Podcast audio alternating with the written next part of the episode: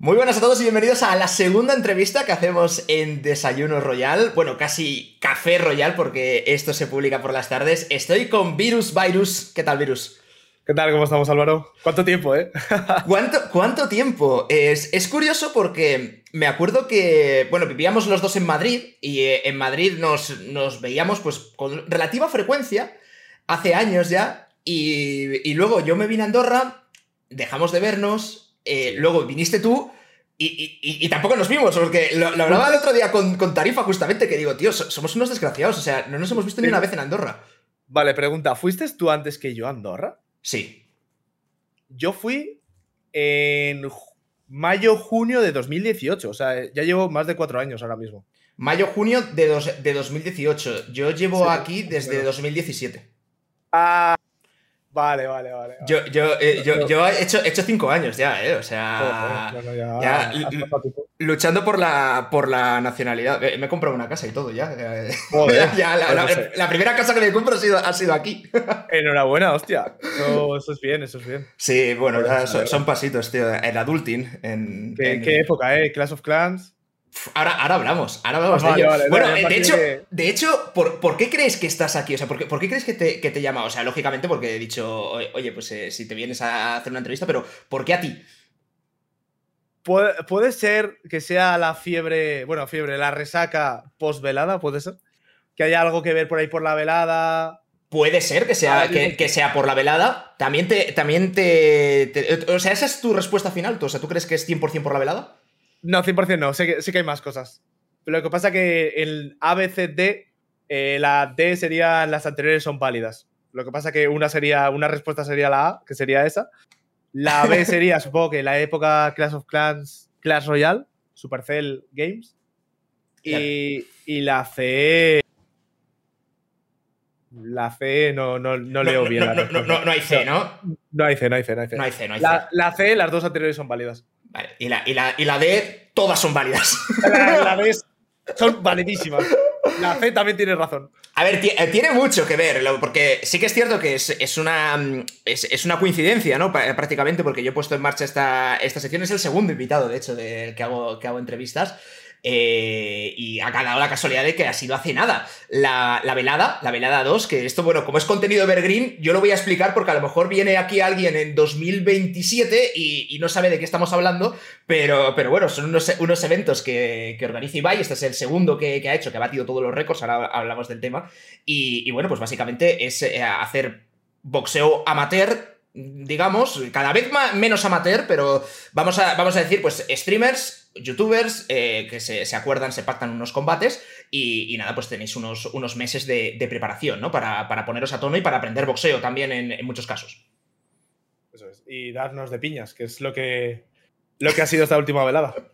es que han volado, han volado, han volado. Es que está muy guapo. Yo, lo he visto, a mí, a mí me gusta mucho la velada porque para mí es, algo muy parecido. Yo soy, yo soy fan de, la Fórmula 1, pero a mí, paradójicamente, más, que, más allá de las carreras y demás que me gustan mucho, me gusta toda la fase previa que hay de preparación, ¿no? De, esta escudería, o cuando están eh, intentando diseñar el mejor coche, cuando es la pretemporada que ves a todos los mecánicos que se ponen delante para que nadie saque fotos al alerón.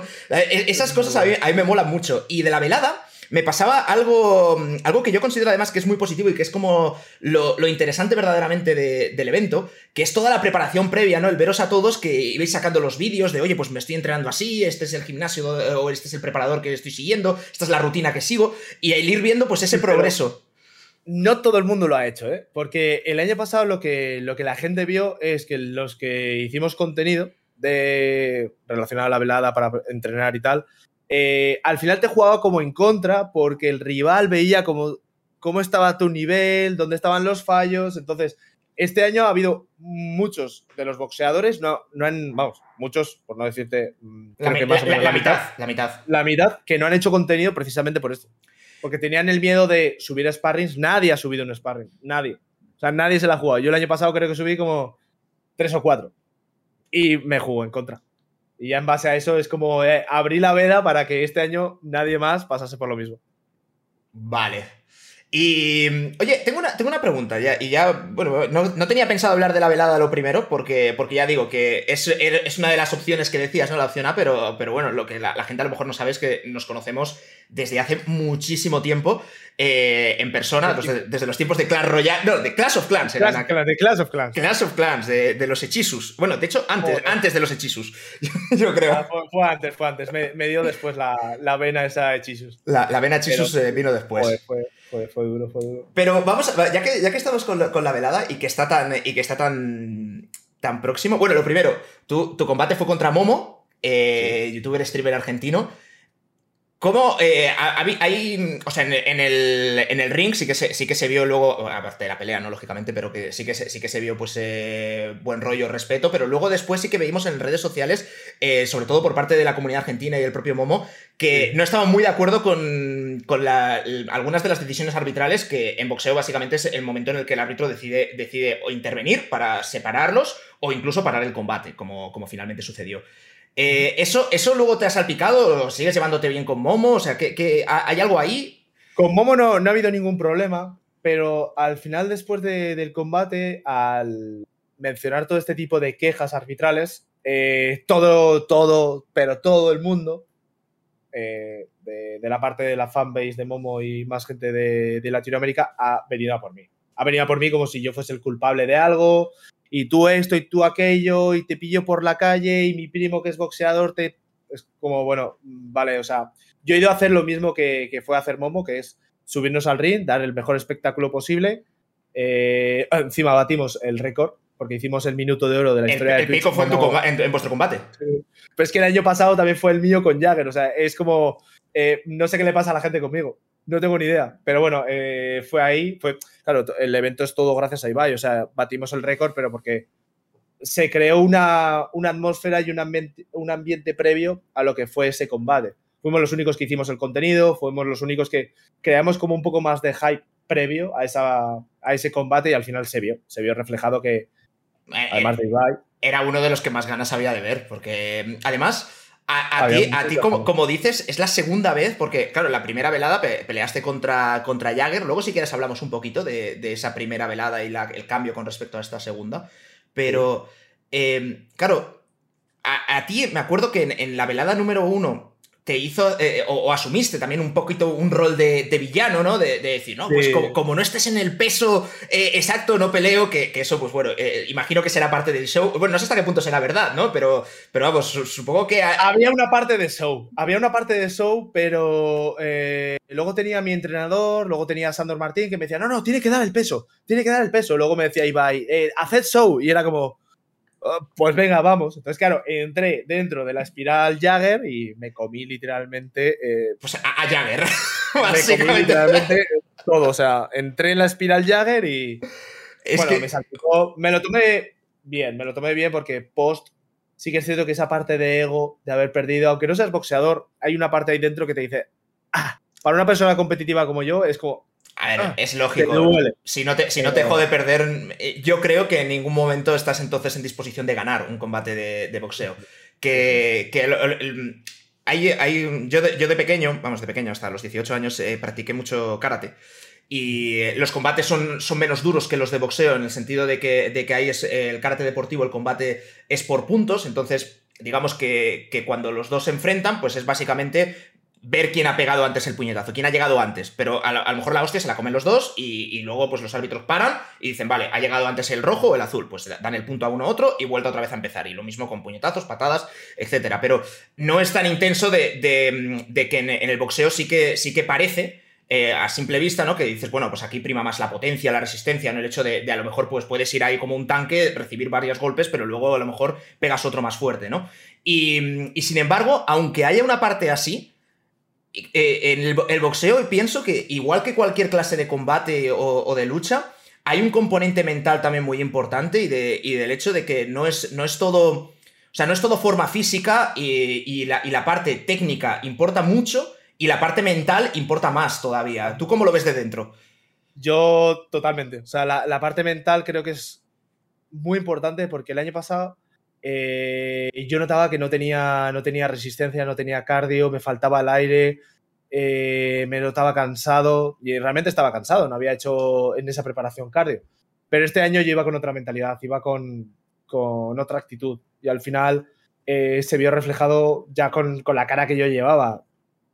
Aguanté los tres asaltos prácticamente bien, con todos los parones y, y sí, es muy... En el boxeo no solamente prima el hecho de soltar el golpe fuerte, prima eh, el tener el cardio, el ser un buen actor, de que te haya metido eh, un jab o un, bueno, el golpe que sea y que parezca que no le hayas hecho nada. Que dices, yo, yo soy, de acero. De otro. Y yo, claro, pues. Eh, eso es.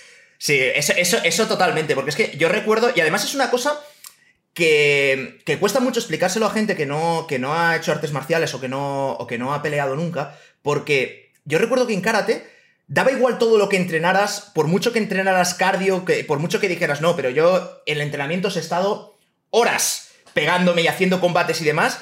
Luego subes de, verdad, eh, en mi caso era el tatami, no, no, no, el ring, pero dices, tío, he estado estos tres minutos, estoy como si llevase una hora de entrenamiento y no sabes por qué, se te ha concentrado todo en esos tres minutos y es una mezcla de adrenalina, de tensión, de...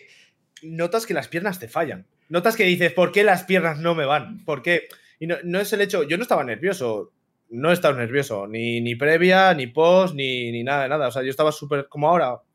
De hecho, la gente no entiende que yo estuviese de risas o sonriendo, porque era como, veía a todo el mundo súper serio y yo decía yo, yo estoy tranquilo. O sea, yo voy con el trabajo hecho, ¿sabes? Como, estudias el día de antes del examen. ¿Has estudiado? Sí. ¿Te lo sabes? Sí. ¿No te lo sabes? Pues estás preocupado, lógicamente. Entonces, eh, ya es, depende un poco cómo lo gestiones. Pero, pero sí, el, el, mental para mí es muy importante. Porque eso te, te, te, juega o te puede jugar una mala pasada o te puede arrancar en un momento determinado del combate. O en mi caso, por ejemplo, el, en la velada 1 yo notaba que las piernas no me iban. Yo decía, ¿por qué? Si no estoy nervioso. No sabía por qué. Había un momento en el que las piernas era como que me costaba andar. Yo decía, ¿en qué momento? Y, y, okay, y, y, además que. Eh, eh, no, no, pero esto son cosas que pasan, ¿eh? Y, yo, yo, recuerdo de. En, cara, en karate, y, perdón que saque el tema, pero es lo, lo que yo conozco, pero es que eh, ya, me llamaba mucho la atención, tío. De, eh, el pesaje se hacía después de la primera ronda. Y, bueno, es así como, como, funcionaba, por lo menos en los torneos en los que, en los que yo iba. Y, macho, perdías, perdías un kilo en, el, en, un combate y era un combate de mierda porque éramos por debajo de 18 años, de 3 minutos, eh, ense enseguida tal. Pues entre sudor, no, no, sé, no sé, pero se iba, se, se, iba un kilo, tío. Se iba, se iba un sudor kilo. Un kilo en 3 minutos, que es un poco lo que dices de. A ver, si te, si te paras a pensarlo racionalmente, después de lo que he entrenado, demás, ese, sería el equivalente a, a estar 9 minutos corriendo. Y, y, claro, o, o, tres minutos si es, si es un asalto, ¿no? Entonces, claro, dices, en tres minutos no, no, debería tener las piernas como para que vayan así, a no ser que haya hecho un sprint al Usain Bolt en una cuesta de, de pendiente 80%. Sí. que no es fácil, ¿eh? Hay gente que se piensa que subirse y aguantar tres minutos es como, va, pues si tres minutos, si yo me voy a correr media hora al parque. Es que no es lo mismo, no, no, no es lo mismo. Es que está todo, todo súper concentrado, ¿sabes? Es... Adrenalina, sueltas un montón de hormonas, sueltas eh, bueno, sudas un montón, pero sudas un montón es sudas un montón, o sea, sueltas literalmente todo y un kilo es incluso hasta poco. Sí, sí, bueno, un kilo te hablo, te hablo de tres minutos, o sea que sí, sí, lo vuestro sí, será un kilo por asalto, básicamente. Claro, tienes, además te notas la boca seca, es como, estás absorbiéndote totalmente. Y, y, que, y, que y, que, el protector bucal quita, quita mucho aire, ¿eh? que cuando, cuando estás en la, en la, situación esta de que me falta, me falta aire y tienes encima el protector y es como, jolly, macho, esta, esto empiezas a sopesar, a sopesar los riesgos, ¿no? De plan de, si, me lo, si, si, me lo, quito y me la juego.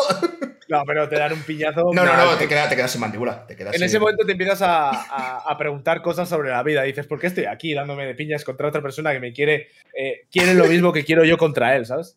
Vas ahí que no sabes qué hacer y dices, bueno, vamos a salir. Y, y de esto, claro, eh, tú en las dos veladas es casual porque has asumido voluntario o involuntariamente como un poquito rol de, de villano, ¿sabes? Eh, en, la primera, en la primera de, joder, ya está aquí el tío este, el rajado, que, que como de un gramo más, eh, pues no, no, no salta a combatir, que eso yo lo pienso, digo, eh, sí, o sea, tiene que ser una cosa muy escandalosa para que verdaderamente te lo plantees, porque si no, se te echa todo el mundo encima. Pero bueno, es, es show. No este... Realmente yo no me lo planteaba. Era más que nada por eso, pero no... Si Jagger hubiera pesado dos kilos más, pues ya no peleo. No, por favor. Claro. Hubiera peleado. La, la hubiera co- peleado. la cosa es que dices, no, es que aquí el tío este ha, ha echado 10 kilos más de, de músculo y me trae un brazo el doble del de Rafa Nadal, pues dices, bueno, pues mira, tío. eh, Igual te lo eh, planteas. igual dices, a ver, habíamos acordado una cosa y, y ahora te hay otra. Eh, En un principio, yo lo que me quejaba es que estaba acordado. Lo que pasa es que no sabía que. eh, me lo contó Jagger el otro día. Le dije, oye, sé sincero, ¿qué pasó? Me hace, pues hasta una semana antes yo estaba pesando no sé cuánto. Y digo, joder, macho. Digo, no me digas que me hiciste todo. Bueno, que no me hizo realmente todo el lío, pero hasta una semana antes él seguía pesando 86 kilos. O sea, me hizo el lío. Me hizo, el lío, entré al trapo y, y este año el papel de villano lo asumí, pero solamente en el pesaje. Porque previamente dije, voy a hacerlo totalmente distinto al año pasado, porque el año pasado pues me salió mal, luego te sacan clips, luego te sacan cosas y no lo voy a asumir porque me apetece estar tranquilo. Voy a ser un poco más adulto, por, por una vez en mi vida voy a ser un poco más adulto. Eh, ya de cara al pesaje dije yo, ostras, es que nadie está creando nada. Nadie está, todo el mundo es como, eh, qué bien, peleas, tal, y todo el mundo se chocaba así como la mano, había como jajas. Y dije, vamos a darle un poquillo más, vamos a hacer un poquillo más. Ya me presenté de, de Chinardo, le di los dulces argentinos y dije, bueno, vamos Esto- a subir esto- el papel esto- de villano estuvo muy bien. puede salir mal. Estuvo muy bien. Este, de, de todas formas, es complicado porque en esta segunda velada ibas tú con el, con el papel de, de favorito, digamos. O sea, llevabas más tiempo practicando deporte, eh, has pra- a- a- ya habías combatido, eh, antes hacías, eh, hacías deporte, deporte a, a nivel profesional. Y, y- y caramba, pues eso, eso de hecho, en la, en la presentación del combate, Momo lo, lo- lo decía, ¿no? Dice, a ver, tengo todas las de perder, porque es que a, a priori, y encima, y encima eres más alto, con lo cual tienes más alcance. Entonces, es- es- es- era, era como. yo, me, yo me quedo con la frase que dijo Momo. Dice, pero bueno, yo soy argentino, yo del ring me, me tienen que sacar muerto, básicamente. Sí, me Eh, tiene, y, más, y más o, y más menos por, por ahí iba la, iba la cosa. Pero yo te, antes de hablar del combate en sí, ¿notaste esta presión de favorito? De, de en plan de. No puedo perder esto porque ya, ya peleé contra Jagger, fue decisión arbitral, pero le aguanté, le aguanté los, los tres asaltos a Jagger, fue el espectáculo, etc. Y ahora, pues claro, tengo más preparación, soy más alto, eh, tengo, tengo más técnica. O sea, ¿no sentías esa notar- presión? me llegué a notar como presionado, pero eh, era solamente en mi cabeza, por el hecho de ego. De hecho de no puedo perder dos veces. Era solamente eso, pero en cuanto a la gente, no, porque llega un punto en el que dices, ostras, no tengo que demostrarle nada a nadie. ¿sabes? Estoy haciendo esto porque, porque me apetece, por, por hacer contenido y al final no soy boxeador. Si me dices que fuese boxeador, diría yo, ostras, pues igual empezar con un 0-2 en mi palmarés es un poco duro. Pero, pero no. Llegué, me lo llegué a plantear algunas veces de decir, ¿y si pierdo qué? Pero no estaba esa posibilidad. Yo solamente, como Doctor Strange, con sus 14 millones de posibilidades para, para ganar a, a Thanos, había una posibilidad que perdía. El resto, en mi cabeza, eran todas victorias. Eran victorias. Ah, ¿Hubo mucho cambio de, respecto a lo que tú tienes en la, en la cabeza y lo que te imaginas a luego una vez que te subes al ring? Y ya, claro, ves a más de 12.000 personas eh, como, como animales gritando. Sí, Eh, juzgando, sí. Eh, seguro que antes del combate miras ahí un poco de hostia, 3 millones, me cago en todo, ¿sabes? Que, es que yo me acuerdo que estábamos en el vestuario y de repente abrió streaming y vimos 1,2 millones o un millón, como 1,1, algo y así la, tenía, la alfombra tenía roja. Y la alfombra roja. Y dije yo, miraba a todos y todos así, guau, tal, no sé qué. Y yo decía, pues yo estoy bien.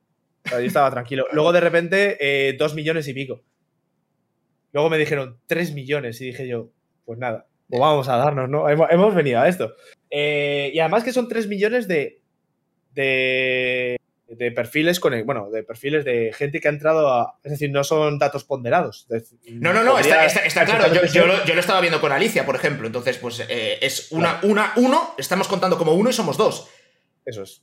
O sea, que, sí, este- esto la, la- la sido- tele, la tele aquí te multiplica por cuatro y dice, no, es que en cada televisor de media hay en cada familia, pues tres personas, pues. O sea, había gente que yo veía en stories que me mencionaban, igual había 8 o 10 personas viéndolo en un salón. Claro, igual no eran 3 millones, igual eran 4 millones. Y me, pa- y me quedo, igual me quedo hasta corto. Bueno, Eh, yo estaba súper tranquilo. habrás, flip- no flipado en, la- pensaba. en las interacciones de redes sociales de justamente, o sea, salir después de- del combate, claro, todo el mundo, como está comentando el combate, tendrías un montón de menciones y, sin menciones, pues eh, otro tanto que no habrás llegado a leer. ¿Sabes qué me pasa? Que, que, yo después del combate el móvil me lo dejé en el vestuario y me fui pues a celebrarlo con... Estaba mi hermano, estaban mis amigos. Eh, no cogí el móvil yo creo que hasta las 12 de la noche. Entonces no vi nada, no vi nada de redes sociales, no sabía lo que había pasado. Bueno, 11 o no me acuerdo, empecé a tuitear cuando ya literalmente cogí el móvil, porque encima nos tuvieron que echar, porque había, creo que había un aviso de bomba y nos echaron a todos. Yo estaba sin camiseta, salimos fuera, no me dio tiempo a ducharme, no me dio tiempo a hacer nada.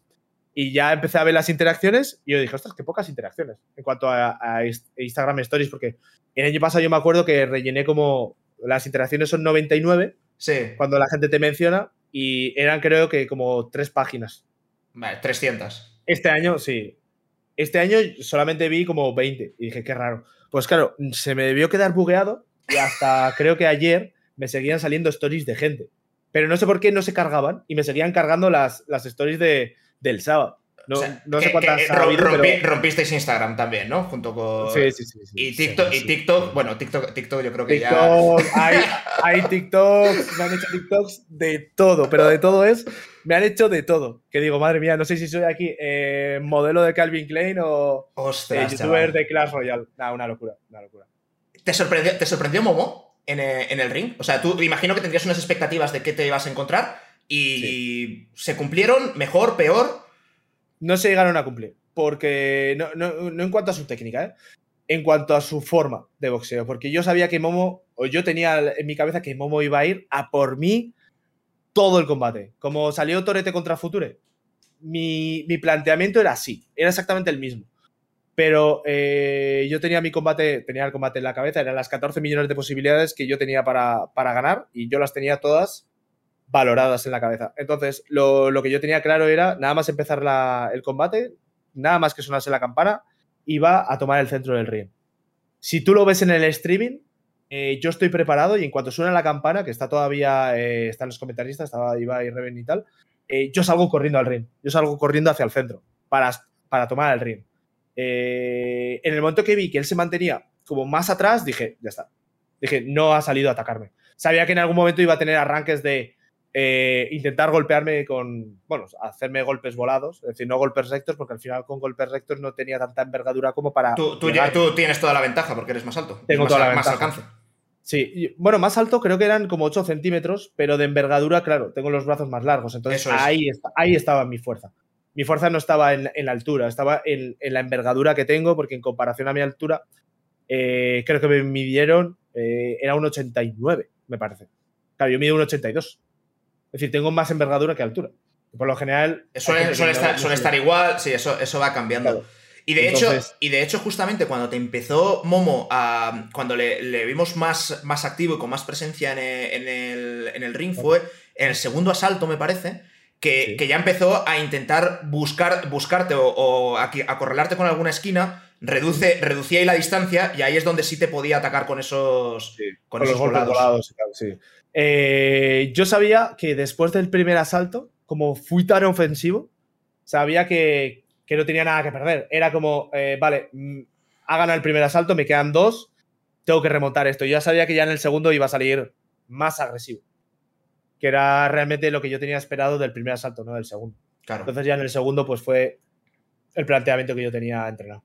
¿Cómo, ¿Cómo, ves el tema de.? Mm, porque ah, hubo una, una cosa que llamó, o, que a mí como espectador sí que me llamó la atención, de, por lo menos de la velada, que este fue el, combate más sangriento, pero desde el punto de vista literal, que es en el, que, el, apareció sangre por, primera vez.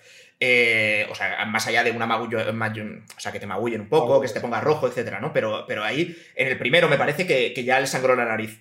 Entonces, eso a, ti como boxeando te, te impresionó de alguna manera porque la sangre no se suele ver tanto en los entrenamientos, a veces sí, pero claro, tú ahí, claro, te estás pegando con alguien que dices, a ver, no deja de ser un colega de en plan de que es streamer, youtuber, que estamos, estamos aquí por el show y que verdaderamente no quieres matar a la otra persona, ¿sabes? Sí, totalmente. Yo ayer por la noche estuve hablando con Momo y se lo dije que yo en el tercer asalto bajé el ritmo. Bajé el ritmo porque era como, no, hay, que llevar esto al límite. Y él, me dijo que no, me dice, tenías que haberlo hecho. pero es que teniendo en mi cabeza el combate ya ganado, eh, lo veo innecesario. veo innecesario y hay, gente que me lo decía. Me, decía, se nota que bajas el ritmo. Porque yo eh, acabo, de todos los parones, yo he entrenado a tres asaltos, estaba literalmente para hacer a ese ritmo un asalto o dos más, porque estaba, estaba bien, estaba fresco, no, no estaba cansado físicamente, ¿sabes? Eh, mentalmente, pues igual estás un poco más estresado porque al final estar en un ring con acorralado, bueno, acorralado, estar en un ring en el cual tienes que impartir unas normas pegándote con otra persona, pues igual mentalmente estresa un poco, ¿sabes? Porque no estás, no estás acostumbrado a hacerlo en tu día normal, ¿sabes? Eh, no sé, al final es lo, es lo que comento. Eh, mis respetos para Momo porque no, ha sido fácil todo lo que ha hecho. Venir de Argentina a España a entrenar, cambios de horarios, cambio de rutina, cambio de vida, cambio de salud. Eh, entrenar, que creo que había hecho algo de boxeo, pero partiendo de cero y ponerte de cero a 100 para una velada de boxeo en, nada, ¿sabes? No, no, no, es fácil. Y por eso yo creo que, que es de admirar, es de sentirse orgulloso y de no sentirse perdedor, ¿sabes? Porque literalmente has ganado ya. Yo, Con todo esto, has ganado ya. Yo, bueno, eh, es una cosa que sostengo, ¿eh? Todos, ¿eh? los 10, eh, todos sois ganadores en el sentido de, la preparación que, ha habido, que ha habido detrás. Y a mí, a mí en lo personal, a mí Momo sí que me, gustó mucho el, el cómo, el cómo peleó, porque creo, creo, que, lo, creo que lo, hizo, lo hizo muy bien. Y, ya digo que sobre el papel, pues como que lo, tenía todo, todo en contra. Y él, él salió, hizo, hizo su combate y, bueno.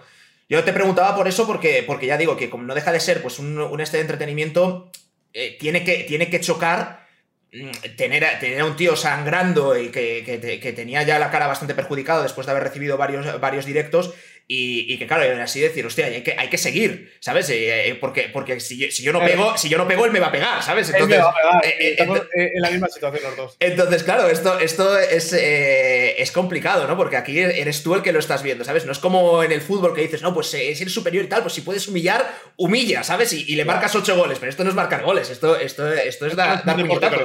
Claro. Y, jolín, eso, eso yo lo, pensaba y digo, uff, tiene, tiene que pasarte muchas cositas ahí por la cabeza, en plan de... Ten, en cuenta que no solamente es un deporte individual, sino que también es un deporte eh, de contacto. Claro. Con lo cual es o uno u otro. Visto así es o tú o él. No, no, no queda otra y además es, muy, es muy sumacero y, yo, me acuerdo que le decía a Alicia, digo, en los combates, cada, puñetazo que das verdaderamente es un consumo de energía brutal, porque aparte del esfuerzo de mover el puño e intentar dar con todas las fuerzas que puedas, etcétera, es toda la tensión y toda la adrenalina y toda la concentración que pones en ese golpe. Y, muchos de los golpes luego no impactan. Entonces, al, al final es como. Eh, más. Es como, como, los, como los jueguecitos estos de, de, fighting. Es como si te quitases un, un, puntito de, un poquito de vida también, ¿no? Tú mismo. Por, por, golpes fallados. Que, es lo que dices, además, que, que, te gastan más energía. Yo creo que también es porque te, te debes deprimir o te debes sentar mal el hecho de no, de no, no haber conseguido nada. Y dices, joder, mierda. Eso frustra, un poco más eh, el hecho de fallar el golpe frustra, pero también cansa, porque tú realmente no impactas, tú sueltas el golpe. Entonces, al final, todo eso suma. Es que suman un montón de cosas. Sobre todo, es lo que comentaba, eh, la parte mental. Porque realmente tú puedes, porque ya lo has hecho antes, pero en ese momento hay como otros factores que, intervienen para que te vayas minando poco a poco. ¿Te gustaría haber combatido otra vez con, con Jagger? Sí. sí, pero es que la gente me pregunta, ¿una revancha con Jagger? Es que me llevo guay con él, he hablado bastante con él, eh, post ya, pues bueno, más, más este año. Y sería como raro. No le veo como un amigo de toda la vida, pero ya le veo con, cierto aprecio. Habéis hecho, entrenos juntos, de hecho. Hemos hecho entrenos juntos, entonces, claro, se me haría raro. Yo creo que sería más a nivel mediático hacerlo. Más que tener una rivalidad de. Porque a mí el hecho de, haber perdido, no, no voy buscando a toda costa ganarle. ¿Sabes? Es, mi ego no, no va tan, tan a ese límite. Es como, bueno, pues he perdido con Jagger, pues, pues también ha perdido bastante, ¿sabes? Que, que, lo tenemos ahí también, el pobre. Pero no. Sería, yo creo que a nivel mediático, el hecho de una revancha. No porque yo la pida. La eh, quería. La quería, pero no la pido. La que, la que, o sea, que te, que la, que te la habrías preparado, pero que no es una cosa que digas, necesito, Sí, no, necesito no. esto. No me quita el sueño. Te, te han retado bastantes personas, ¿eh? Después de. Me han retado Coscu, creo que ha sido el más vehemente, que Sí. es amigo de Momo. Y que. Ha salido ahí el amigo en defensa. ¿Cómo, cómo lo ves? ¿Cómo lo ves? Eh, bueno, hablé con. Bueno, está hablando con Coscu. Eh, él me ha preguntado, me dice, oye, ¿tú vas a seguir haciendo boxeo? ¿Vas a seguir entrenando? Y digo, "Buah, no, no sé cómo tomarme esa pregunta. Eh, no sé, no creo que me fuese a elegir a mí. Si se diese la ocasión, yo creo que no me elegiría a mí. Pero porque ya llevo dos veladas de boxeo encima, ya tengo un aprendizaje. eh, me he subido, pues eso, a ver, dos veladas, pero es que te has subido al ring. No, no, es que, Que lo, que, lo más, lo que más vale es eso. En los tres. Bueno, lo- los tres asaltos de tres minutos. Eso es lo que más vale. Eso, eso, eso vale. ningún entrenamiento te lo va a dar hasta que lo subas. No, totalmente. Entonces, eh, no creo que se lo llegase a plantear en un final. Creo que un combate bueno sería, por ejemplo, con, con Gref. Gref sí que creo que sería su rival más apropiado. Ah, Porque con- Gre- Greg también es primera vez que, que se pone, sí, etcétera. es. Yo creo que estaría más nivelado. Los dos han hecho deporte. Gref ahora mismo está con el cambio físico. Puede ser que por ahí lo aproveche y lo tire un poco más. Pero si por un casual, pues me dijesen revancha Jagger, revancha Momo o Coscu o el que sea, pues me animaría a una velada del año 3. No, no lo dudo, no lo dudo. ¿Cómo, cómo, cómo funciona eh, esto para, para la gente, para que, para que todos entiendan? ¿Sois vosotros los que, los que fuisteis voluntariamente a, a preguntar qué, quería, eh, qué queréis combatir? Eh, ¿Es más iniciativa de Ibai? ¿Es como un 50-50 de alguien que lo dejó caer en algún momento y que luego dices, oye, ¿recuerdas aquella, no sé qué... ¿Te acuerdas aquella que pusiste un tweet? Esa, esa, ca- esa calentada de no sé qué tal. Bueno, pues ¿cómo lo ves? En la velada 1 había un main event que era realmente el pique, que era eh, Reven el Millor, que pues, se picaron Eh. por Twitter y surgió ahí la movida. Luego ya Ibai dijo quién se quiere pelear, quién quiere combatir, y dije yo. Claro, Jagger contestó yo.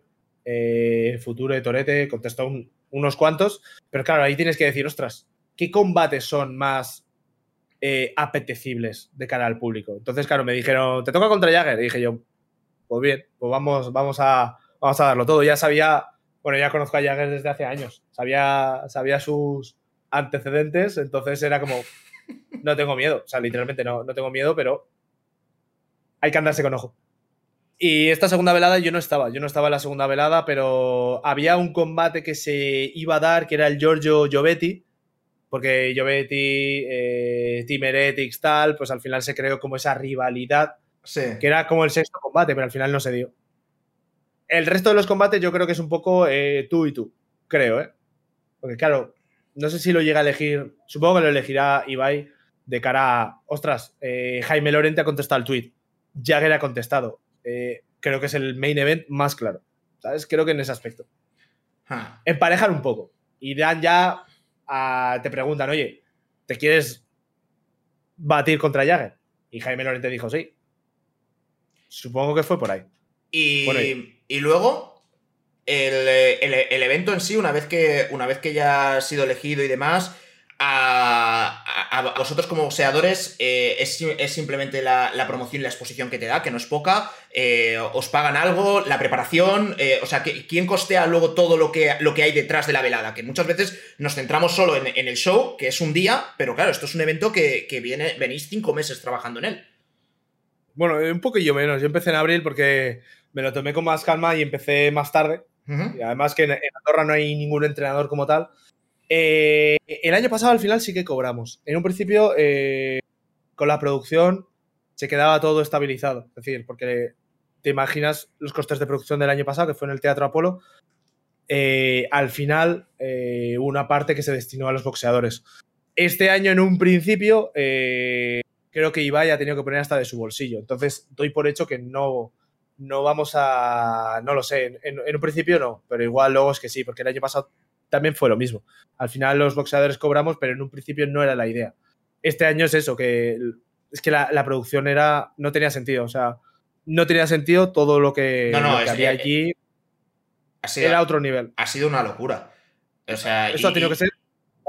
y ya te digo que viéndolo desde casa y demás, digo, "Ostras, esto es, esto es un evento. De hecho, han, han, han- han- algunos titulares, ¿no? Que eh, entrando así como salseos y demás, veíamos el mundo que, ponía un, titular de eh, triunfa la velada de Ibai, no sé qué tal, marcada por los fallos técnicos. Mira, yo. Eh, comentarios de eso. Yo, yo, me, vi, me vi el. Vamos, me, vi la velada y, y, a ver, no sé, a lo mejor no presté atención en algún momento, pero creo que solo una vez que no le abrieron el micro a Cristinini en, para, para el directo en una interacción. Luego, luego a Jen sí que se la abrieron y cuando volvió a abrir Cristinine ya estaba abierto. Y esto lo digo porque, porque mucho, mucho hablan y tal, pero hace, hace nada fue el, evento de Eurovisión.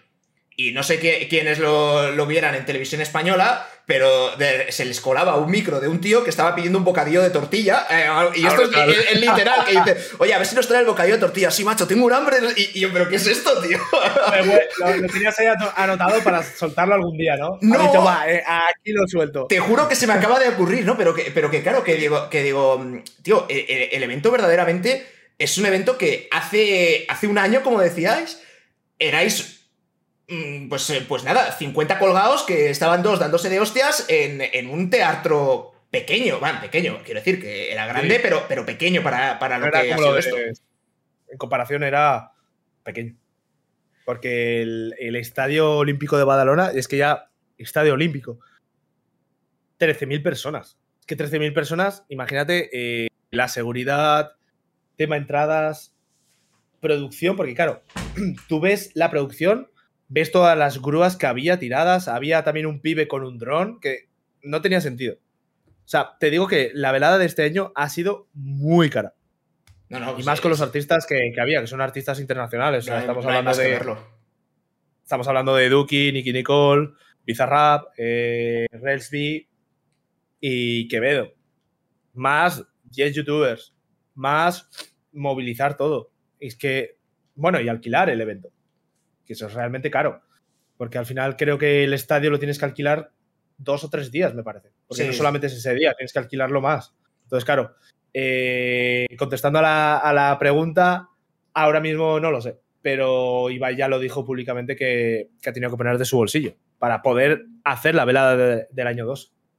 O sea, es una locura. Y es lógico, pero, ha sido una, subida de, por 10. O sea, es que lo siguiente es, cerrar el, el no camp, ¿sabes? sí, sí, sí. Pero es que además eh, referente a eso, teníamos como una posibilidad de llevar nuestros propios patrocinadores. Un poco más limitado para que no cortase con la vertical de, cada patrocinador que ya tenía eh, la vela del año 2, pero nosotros podíamos llevar nuestros patrocinadores mientras no haya. Sí, eso, lo vi, que muchos lo lleváis en el. Eh, lleváis bordados y, demás, que eso estaba súper bien, en verdad. Pues, así de esa manera, pues te costeas lo que ha sido eh, bueno, los meses, porque yo en este caso pues vivo en Andorra, entonces he tenido que pagar eh, comida, entrenador, coche, gasolina, tal, aquí y lo de Andorra a la vez. Entonces, claro, ha sido como el doble de gasto. Aquí, para que la gente entienda, porque ahora estás en, Barcelona, porque para prepararte has tenido que mudarte, básicamente. Sí, porque en Andorra eh, no hay un entrenador que esté al nivel de, lo que yo buscaba. Entonces he tenido que, que, bajar a Barcelona, entrenar con César Córdoba, que ha ganado no sé cuántas veces campeón del mundo de kickboxing, eh, campeón de España también de boxeo, campeón de Europa en varias modalidades, no sé, eh, fuera de serie. Y entonces, claro, he tenido que buscar aquí un piso, alquilarlo. Por eso empecé a entrenar en abril. No, empecé a entrenar en febrero, que fue cuando lo sabíamos todos. Yo lo supe, creo que fui la última persona porque sustituía a Papo en sí, que era el combate contra Momo. Entonces yo empecé el último. En marzo eh, creo que me fui a Nueva York Luego tuve algún viaje, estaba ahí medio lesionado, bueno, que sigo con, la muñeca y con, la, con el aductor tocado. Y al final empecé a entrenar en abril. Pero sí, buscar piso, alquilarlo tres meses, a ver quién te da un alquiler de tres meses, eh, complicado, complicado. Y durante, sí. durante la preparación, que es boxeo, boxeo, boxeo, básicamente, o preparación, preparación, preparación. Ha sido, sí, preparación boxeo, porque yo tenía como una rutina de lunes a viernes y algo de los sábados, porque había sábados que entrenaba. Pero no, no boxeo, era ir a correr para mantener el cardio. Porque el año pasado tuve, tuve como un mes y poco y era aprender boxeo. No pude hacer ni, ni pesas, ni cardio, ni, ni abdominales, ni, ni, parte de ejercitar el cuello. Que todo esto yo creo que es muy importante a nivel boxeando. O sea, boxea, boxeasticamente hablando. No sé cómo se dice. Pero este año que hemos ido con más margen, me ha dado tiempo a hacer todo. Me ha dado tiempo a ir a correr, me ha dado tiempo a hacer pesas, todo adaptado al boxeo. Me ha dado tiempo también a prácticamente hacer abdominales, cuello, que son cosas que no pude hacer el año pasado y en la preparación de este año se ha visto reflejado que, he ido más preparado. ¿Qué te ha ayudado? Y tú, eh, no, sé si la gente lo sabe, seguramente no, pero aquí el, amigo Virus, eh, Víctor Melida, eh, fue, fue, de hecho uno de, uno de los primeros youtubers de gaming en ser verificados en Twitter por una, una condición que, poca gente conoce, que es que Virus era jugador de balonmano de la primera división, de la Liga Sobal, ¿no? Es como, como se llama. Eh, ¿Qué diferencias hay en cuanto a preparación, eh, entrenamiento y demás entre esto que es una velada que al final os lo tomáis muy en serio y tal, pero bueno, no deja de ser boxeo muy amateur, eh, en comparación con lo que era pues jugar en primera división de, a ver, no es deporte mayoritario tipo fútbol, pero es la primera división. Sí, a ver, en balonmano lo que nosotros hacíamos era una pretemporada de aproximadamente tres semanas, era en agosto, y arrancabas en septiembre. la pretemporada era muy duro. Era lo único que no me gustaba. Arrancabas muy bien, porque al final, después del parón, que acababas en mayo, hasta agosto, junio, junio, julio, agosto, más o menos, eran como dos meses y medio parados sin hacer nada. Claro, y a mí me gustaba seguir entrenando porque si no la pretemporada me la comía con patatas y no me daba para hacer nada. Entonces, em, lo que era en, sí dentro de la temporada era de lunes a viernes entrenar, yo doblaba todas las tardes porque yo iba a Huesca y volvía a Zaragoza. Eh, doblar todas las tardes, porque entrenábamos por la tarde, pero yo llegaba y me iba al gimnasio una hora.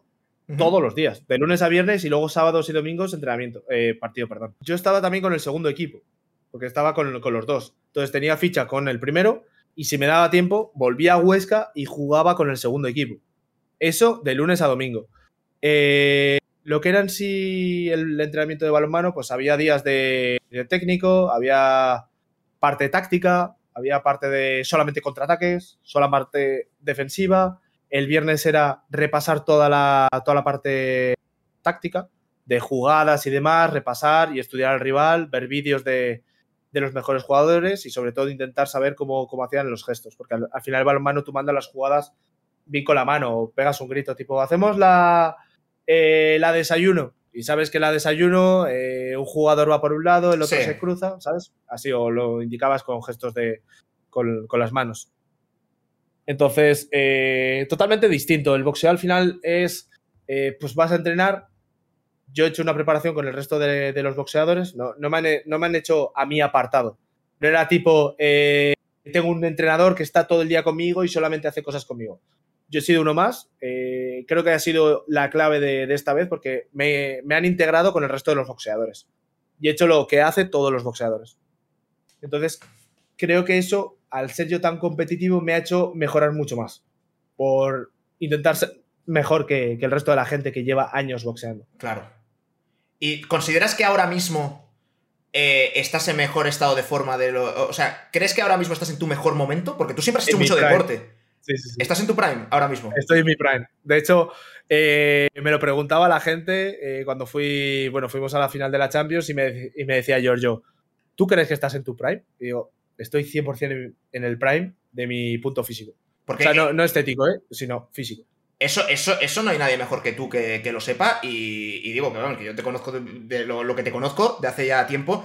Siempre creo que salvo una, una temporadilla en la que, en la que no, no estabas tan, tan a tope, pero siempre has hecho mucho, has hecho mucho deporte. Y... Siempre. O sea, para mí es lo que me da la vida.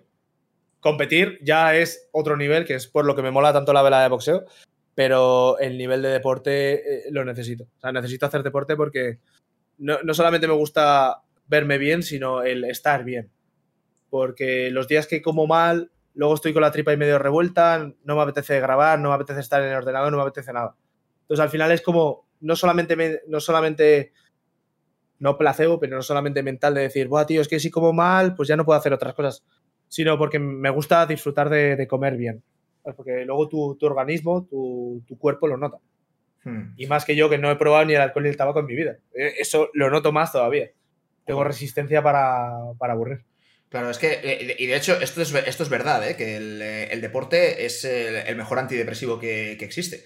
Y digo natural si no quieres dedicarte A, pastillas y, ni cosas raras. Y, por eso la velada además tiene, tiene ese componente, ¿no? De, también de un mensaje muy positivo que, se, que se, lanza, de, al final participan eh, streamers, youtubers, que, gente que, bueno, pues la concepción así que te imaginas es como no sales de tu habitación y estás aquí pues grabándote jugando la mayor parte de, cosas a videojuegos y es como, no, no, pero también eh, pues llegar a hacer deporte hasta el punto de que alguien como tú, que ha competido en primera división de balonmano, diga, no, no, y es ahora cuando creo que estoy en mi, en mi prime, eh, físico, o por lo menos que me siento mejor, o que siento que es más útil, ¿no? Todo el. Sí, sí, sí. Yo, sin duda alguna, considero que estoy en mi prime en todos los aspectos. O sea, eh, en balonmano al final estaba en un peso más bajo, estaba en 75 kilos.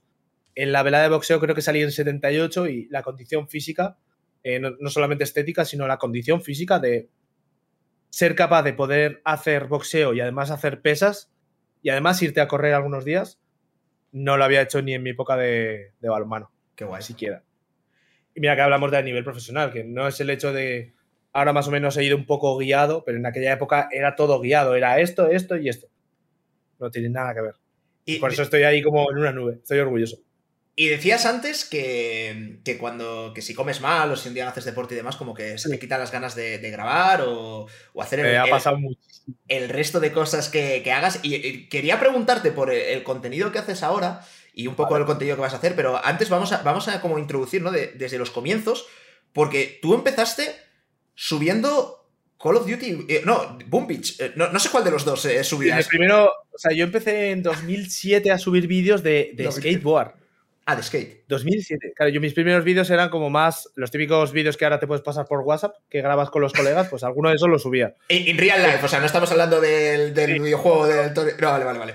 Tengo, tengo un vídeo eh, de un colega que el día de Nochevieja se cayó al suelo y era gracioso. Pues lo tengo creo que por ahí.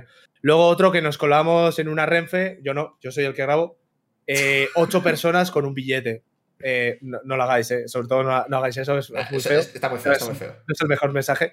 Eh, tengo también vídeos de skate. Tengo otro que es un colega que, parte nueces con la frente. Cosas así. En, eso lo subía en 2007.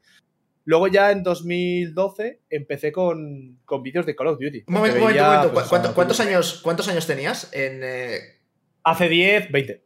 20, vale. ¿Sigues conservando la, la amistad del colega ese que parte nueces con la cabeza?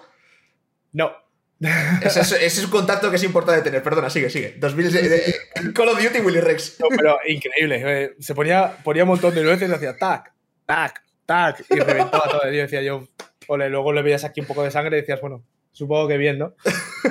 Cosas. Eh, luego ya fue Call of Duty. Call of Duty, salió Battlefield, salió GTA. Bueno, la época GTA fue como el Fortnite de aquel momento.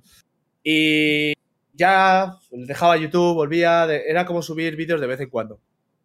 Y hubo una época que, diciembre de 2014, que dije, joder, voy a subir este juego que, tanto, que tanto estoy últimamente viciado, que era Boom Beach. Lo probé en el otro canal, porque bueno, lo subí como en, un canal, y luego probé de vez en cuando a subir algún vídeo de Clash of Clans. Y veía que los vídeos de Clash of Clans tenían más visitas que, que Boom Beach, que lo subía todos los días.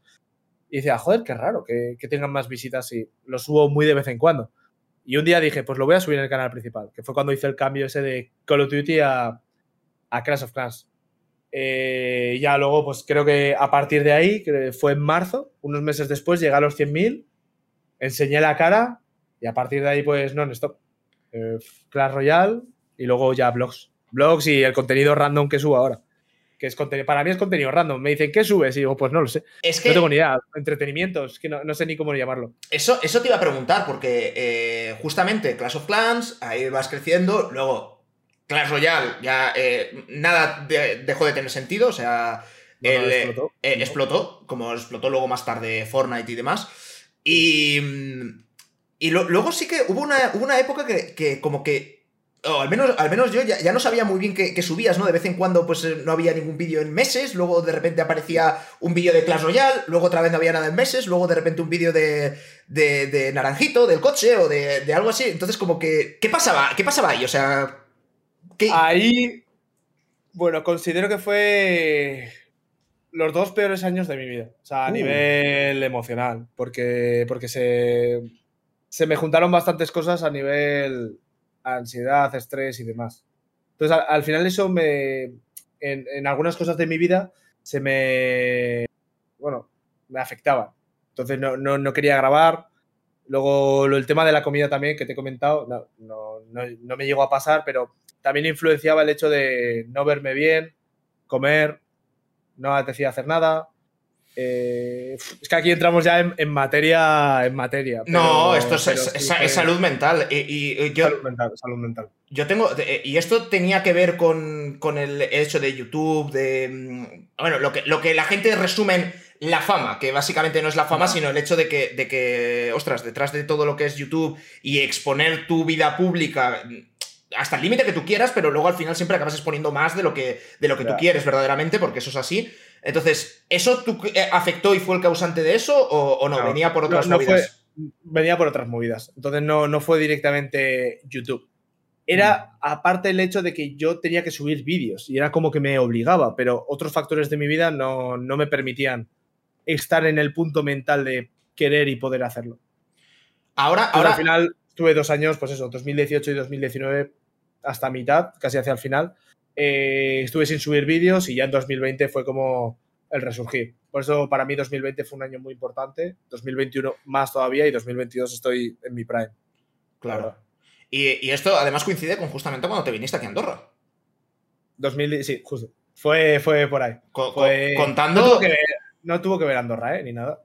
Pero se juntaron cosas. Se juntaron muchas cosas. Sí, pero eso es, eso es una movida, ¿no? Porque es como al final el, el, eh, el mudarte, cambiarte de ciudad, no deja de ser un cambio de etapa nueva, ¿no? Sobre todo si es una cosa que, que va con visos de ser al- algo más permanente que ahora, por ejemplo, que te vas a Barcelona, pero bueno, sabes que son unos meses para prepararte para un evento y luego vuelves. Eh, entonces, joder, es, es co- es complicado, ¿no? El hecho de, de lidiar con eso. Tú, mirando hacia el pasado, ¿cambiarías algo? De, o sea, ¿hay, algo, ¿hay cosas ahí que crees que, que podías haber gestionado de otra manera? Sí, sí, sí. Sí, siempre, siempre hay cosas que, que miras atrás, echas la vista al pasado y dices, "Oh, pod- podría haber hecho esto así.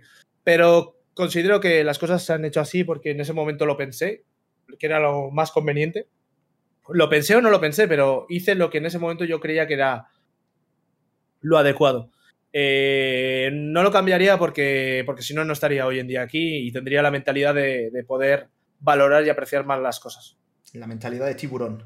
La mentalidad de tiburón, no, no, total. O sea, y, y considero que, que gracias a lo que viví, hoy en día tengo esta mentalidad de ver las cosas como, como las tenía que haber visto en su día. Y ahora, Tarde, pero sí. ¿y ahora hacia dónde, hacia dónde vas a. Hacia, hacia dónde va el, el- el nuevo virus, ¿no? O este, o este virus de, de surgimiento. Bueno, creo que voy a, voy a continuar el mismo camino que tenía antes de, de la vela de boxeo, que al final es eh, lo que me hace feliz. Pues eh, tengo los dos canales, o sea, hablando de redes, ¿eh? Eh, TikTok, tal, Instagram, eso sí, el canal de Counter-Strike y el canal principal, pues creo que vamos a continuar haciendo los vídeos, los vídeos estos randoms que hago de comprando la no sé qué, probando esto, vídeos así como más de entretenimiento y luego añadir blogs. Pero sí, el, el nuevo virus, lo bueno, bueno, el nuevo virus, es el mismo, pero más, con otra más- mentalidad, más enfocado, ¿no? más enfocado. Algo que debería haber hecho en 2017, por así decirlo. Y dentro de, dentro de tu escala de, de prioridades, ¿ha, Sí. ha- ha cambiado, ¿ha cambiado algo en, en el sentido? Porque aquí ya te hablo yo, por ejemplo, a, a título, a título casi personal. Yo ahora estoy, estoy empezando, pues, eh, este. Que ya lo empecé hace mucho tiempo, los desayunos royal, llevo muchísimo tiempo haciéndolos, pero también he parado. Es una. Es una sección que me gustaba, me gustaba mucho, mucho hacer, pero que lleva bastante tiempo y que luego en términos de, de rentabilidad no es, no es la más rentable. Y, y claro, empiezas a entrar poquito a poco tú solo en, en- en estas bolas en las, que, en las que luego te vas hundiendo y, y te vas poniendo tú a ti mismo obligaciones de, no, no, pues hay que subir un vídeo todos los días, eh, pues eh, sea jugando a Clash Royale, a lo que sea, a lo que, sea que, que tú hagas, ¿no? Y entonces se convierte en todos los días tienes que hacer eso, que verdaderamente no tienes, pero es como lo que tú te has puesto y cuando no lo haces te sientes mal y empiezas a entrar como en un, en un bucle. Y ahora pues es justamente que digo, no, no, mira, vamos a priorizar esto, me gusta hacerlo y dejamos lo otro a, otro lado porque al final nos ha traído a donde estamos el hacer cosas que nos gustan, no, no el... el, Eso es. Entonces, volver un poco a los orígenes. Y creo que estás además justo en ese mismo punto. Entonces, yo te preguntaba que yo ahora personalmente me he puesto el, el orden de prioridades mío interno de decir, oye, voy a intentar sacar sí o sí eh, mi vídeo y prepararme el desayuno royal y, el tema que del que quiera hablar o, las entrevistas y demás. Y luego, si tengo tiempo, juego a Brostas, juego a Clash Royale, hago, hago los otros vídeos. Y si no tengo tiempo, pues no pasa nada, ¿no? Pero hacer como esa inversión mental de tus prioridades. ¿Tú has hecho lo mismo o todavía no? Más o menos sí. Lo que pasa es que hay días que, claro, yo no hago un vídeo diario, no me planteo hacer un vídeo diario. Lo hice en la cuarentena, pero fue en el canal de Counter-Strike. Pero em, lo que es en sí, la lista de prioridades, sí, totalmente. Porque antes yo prefería ir al gimnasio que grabar vídeo. Y después del tiempo me di cuenta de que podía hacer realmente las dos cosas, pero simplemente cambiando el factor de voy a grabar vídeo y luego voy al gimnasio. No voy, no pasa nada porque realmente ya como bien de normal. Entonces no, no es tanto que, por no ir un día o dos a la semana no me va a pasar nada. Entonces, eh, gente como por ejemplo Gref, que hace contenido todos los días, es de admirar, porque dices, mantienes el ritmo todos los días haciendo streaming y vídeo. Es, una, locura, ¿eh? Es una locura, es una locura. Digo Gre, pero puedo decir cualquier creador de contenido del top. ¿Sabes? Porque, bueno, y, no tan del top, pero porque hoy en día hay una cantidad de, de competencia en todas las redes sociales, porque siempre va a haber alguien que vaya a hacer más que tú y tenga más ganas de hacer más que tú, ¿sabes? Más ganas de comerte el mundo. Y, más, y más, energía y, demás, que, parece que no, pero eh, los, los streaming yo, admiro, mucho a la gente que, hace, sobre todo cuando, haces streams largos, ¿no? Ya te vas a las 6 horas y demás, que dices, tío, mantener el nivel de energía elevado durante, durante tantas horas es muy jodido. Y luego si encima ya vamos a, a que, a, que grabas eh, vídeo también para, para, YouTube, a que, a, que haces 800.000 cosas. Lo que pasa es que yo creo que hoy en día eso se ha, se ha dejado de hacer porque ya, ya no es grabo un vídeo y hago streaming, es hago streaming y saco un vídeo del streaming. Ese es, un, cambio, un cambio importante. Es que hace tiempo no era así, hace tiempo era eh, cosas distintas.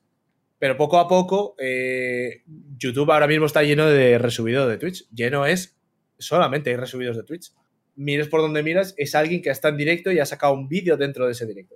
Porque al final es lo más saludable, es monetizar por dos que esto me lo dijeron en 2019 y yo le llamé loco. Dije, va, ¿qué va, tío? ¿Quién va, a querer ver, ¿Quién va a querer ver una cosa que ya ha sido en directo? ha sido en directo. Pues esa persona fue Tony MC. Tony MC me lo dijo. Tony MC me dijo, hay que hacer en Twitch y resubirlo a YouTube. Y le dije, tío, eso no lo va a ver nadie porque ya lo han visto en directo y no lo van a querer ver dos veces. Tony MC lo, lo predijo.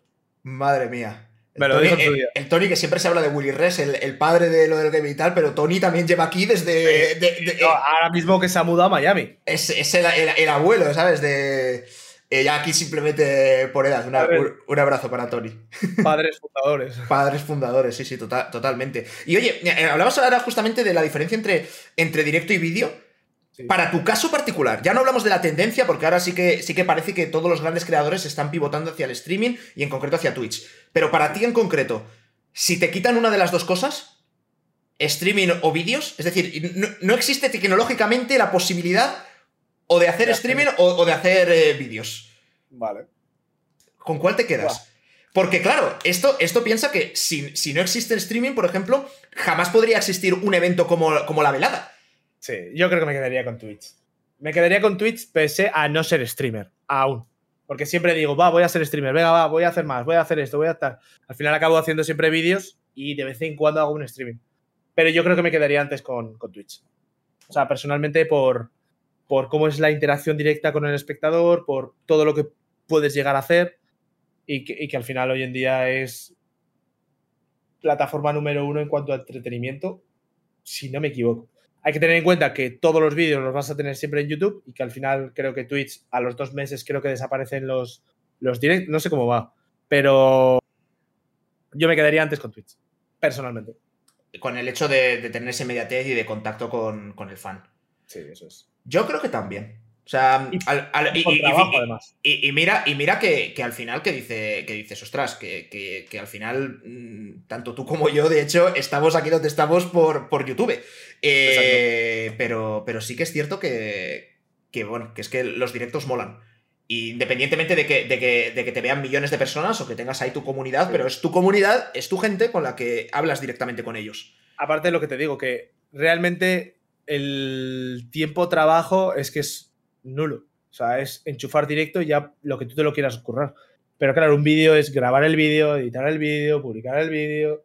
O sea, requiere un proceso previo a. Sí. En mi caso, claro, pues imagínate, las horas de edición o de pensar la idea, más costoso. Sobre todo porque son blogs, ¿sabes? Bueno, blogs, vídeos de entretenimiento. No, no es como eh, voy a jugar a Fortnite y voy a sacar una partida y la voy a subir. Que no, no lo menosprecio, pero me refiero, porque claro, ganar una partida en el Fortnite también es costoso. Claro. Eh, pero es distinto el proceso de elaboración, por así decirlo. ¿Cuándo, cuándo- ¿Cuál fue el último vídeo que editaste tú, personalmente? Con, Eh, con tus propias ¿cuál- manos. El último vídeo lo edité en 2019, en diciembre de 2019, si no me equivoco. Dime, dime por favor que dejaste ya de usar el Sony Vegas y, y- y usaste No. Premiere. Yo editaba siempre en Sony Vegas, siempre en Sony Vegas. Yo, por ejemplo, eh, no, ya, ya venía aprendido de, de Premiere. Venía de, de After Effects y Premiere. Claro. Y, y yo no, no, no. Fue, el último fue en diciembre de 2019. En 2020 algo, en enero, pero a partir de ahí ya John pilló el rollo y poco a poco pues lo ha ido puliendo hasta el punto que no veo ni, ni el vídeo previamente. A no ser que me diga, oye, échale un ojo y vemos el vídeo juntos, pero si no, generalmente Es que eso vía mola. libre, vía libre, vía libre. Eso mola. Para que la gente lo entienda, ¿eh? Lo de, eh, Premiere y Sony Vegas son dos programas de edición de vídeo. Y, y a- aunque, aunque los dos para la el 98% de los edits y de las cosas que hay en YouTube te sirven los dos perfectamente, el Premiere es más profesional porque luego se integra con más cosas y tal, y es más caro también.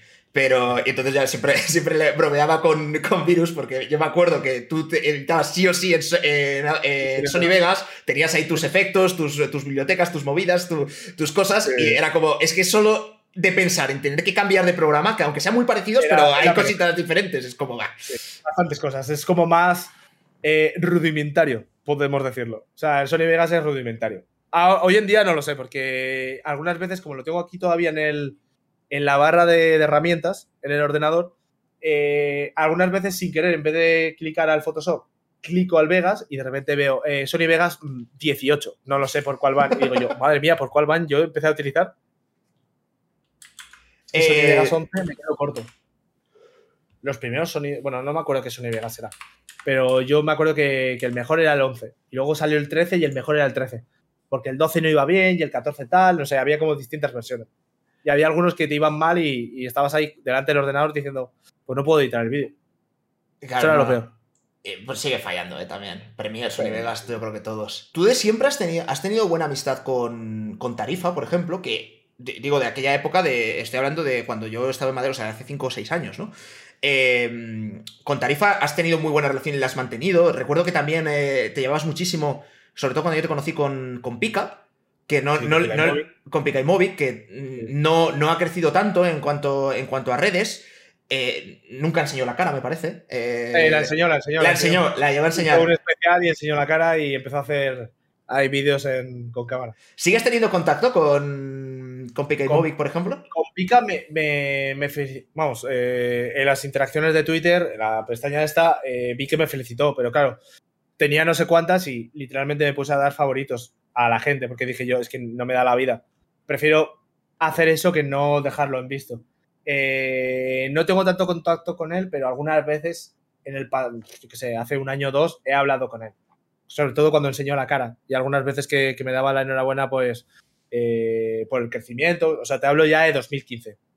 Con Tarifa sí, con Tarifa estuvo ahí en la velada. eh, estaba en primera fila junto a mi hermano y tal, animando, gritando. Ya en la velada del año pasado también estuvo. Pero ayer por la noche estaba hablando con él. O sea, la relación con Tarifa ha sido todavía desde, desde que dejamos de vivir juntos, ha sido yo creo que más fuerte que, cuando vivíamos juntos. La, convivencia es, dura en algunos momentos, yo creo. Es que con Tarifa estuve viviendo desde 2017 hasta, hasta 2021. Hasta hace nada, sí. Ha sido hasta el año pasado. O sea, la convivencia con Tarifa fue buena, pero eh, él al final ahora mismo está viviendo solo. Entonces, eh, él buscaba otra cosa. A mí me, bueno, acabaré viviendo en una casa, solo. Pero ahora mismo, como, como estoy con, más gente, somos siete en casa. Eh, a mí me gusta. Bajar a la cocina y ver ahí, yo qué sé, cuatro. En cierta medida me gusta. Eh, hay gente, hay vida, es como. Mola, ¿sabes? Todavía no tengo mi plan establecido de vida, de tengo mi pareja, eh, está todo claro, voy a tener un animal, voy a tener un perro. Casa, perros, niños.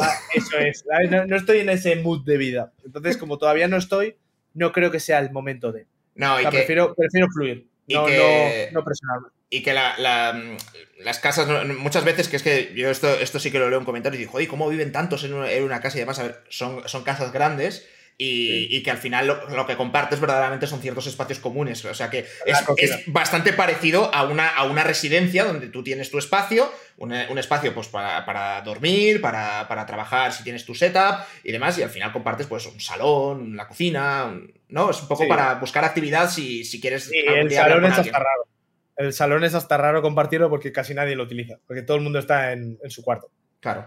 Lo que compartes es eh, el garaje, porque hay algunas veces te cruzas y, la, y sobre todo la cocina. En la cocina está bajas y hay siempre una o dos personas. Sea a la hora que sea, siempre hay gente en la cocina. Claro. No, hombre, Todo el mundo hace esto. Si no tanto, eso es normal. Y, dime una cosa, ¿y de amigos de la infancia? Del colegio, instituto y demás, ¿conservas alguna buena amistad? He hablado con ellos, pero ya no conservo la amistad, porque en base a lo de la vela del año pasado y la de este sobre todo, me han escrito un montón. De... Me ha escrito hasta la profesora de plástica del colegio. Te lo prometo, hasta la profesora de plástica. ¿Y qué te ha dicho? Eh, me puso enhorabuena, Víctor, o algo así, y dije yo, por la cara, ¿sabes? Pero que, lo aprecio un montón. Eh, gente con la que yo iba a clase también, y amigos que mantuve la relación después de también. Me han escrito, tenemos todavía el grupo este de WhatsApp de eh, los Warriors, que nos llamábamos así. Todavía lo tengo ahí, ¿sabes? sí, me han felicitado, pero no ha habido una amistad que que siga como por ejemplo puede ser lo de Tarifa, para que me entiendas. No ha habido nada post-T. Sí. ¿Sabes? Tengo ahí la felicitación y, ya, por así decirlo. ¿Cómo era tu grupo de amigos antes, antes eh, de, ser famoso, digamos? o sea, típico de que éramos cuatro, éramos 80. No, no, no, éramos.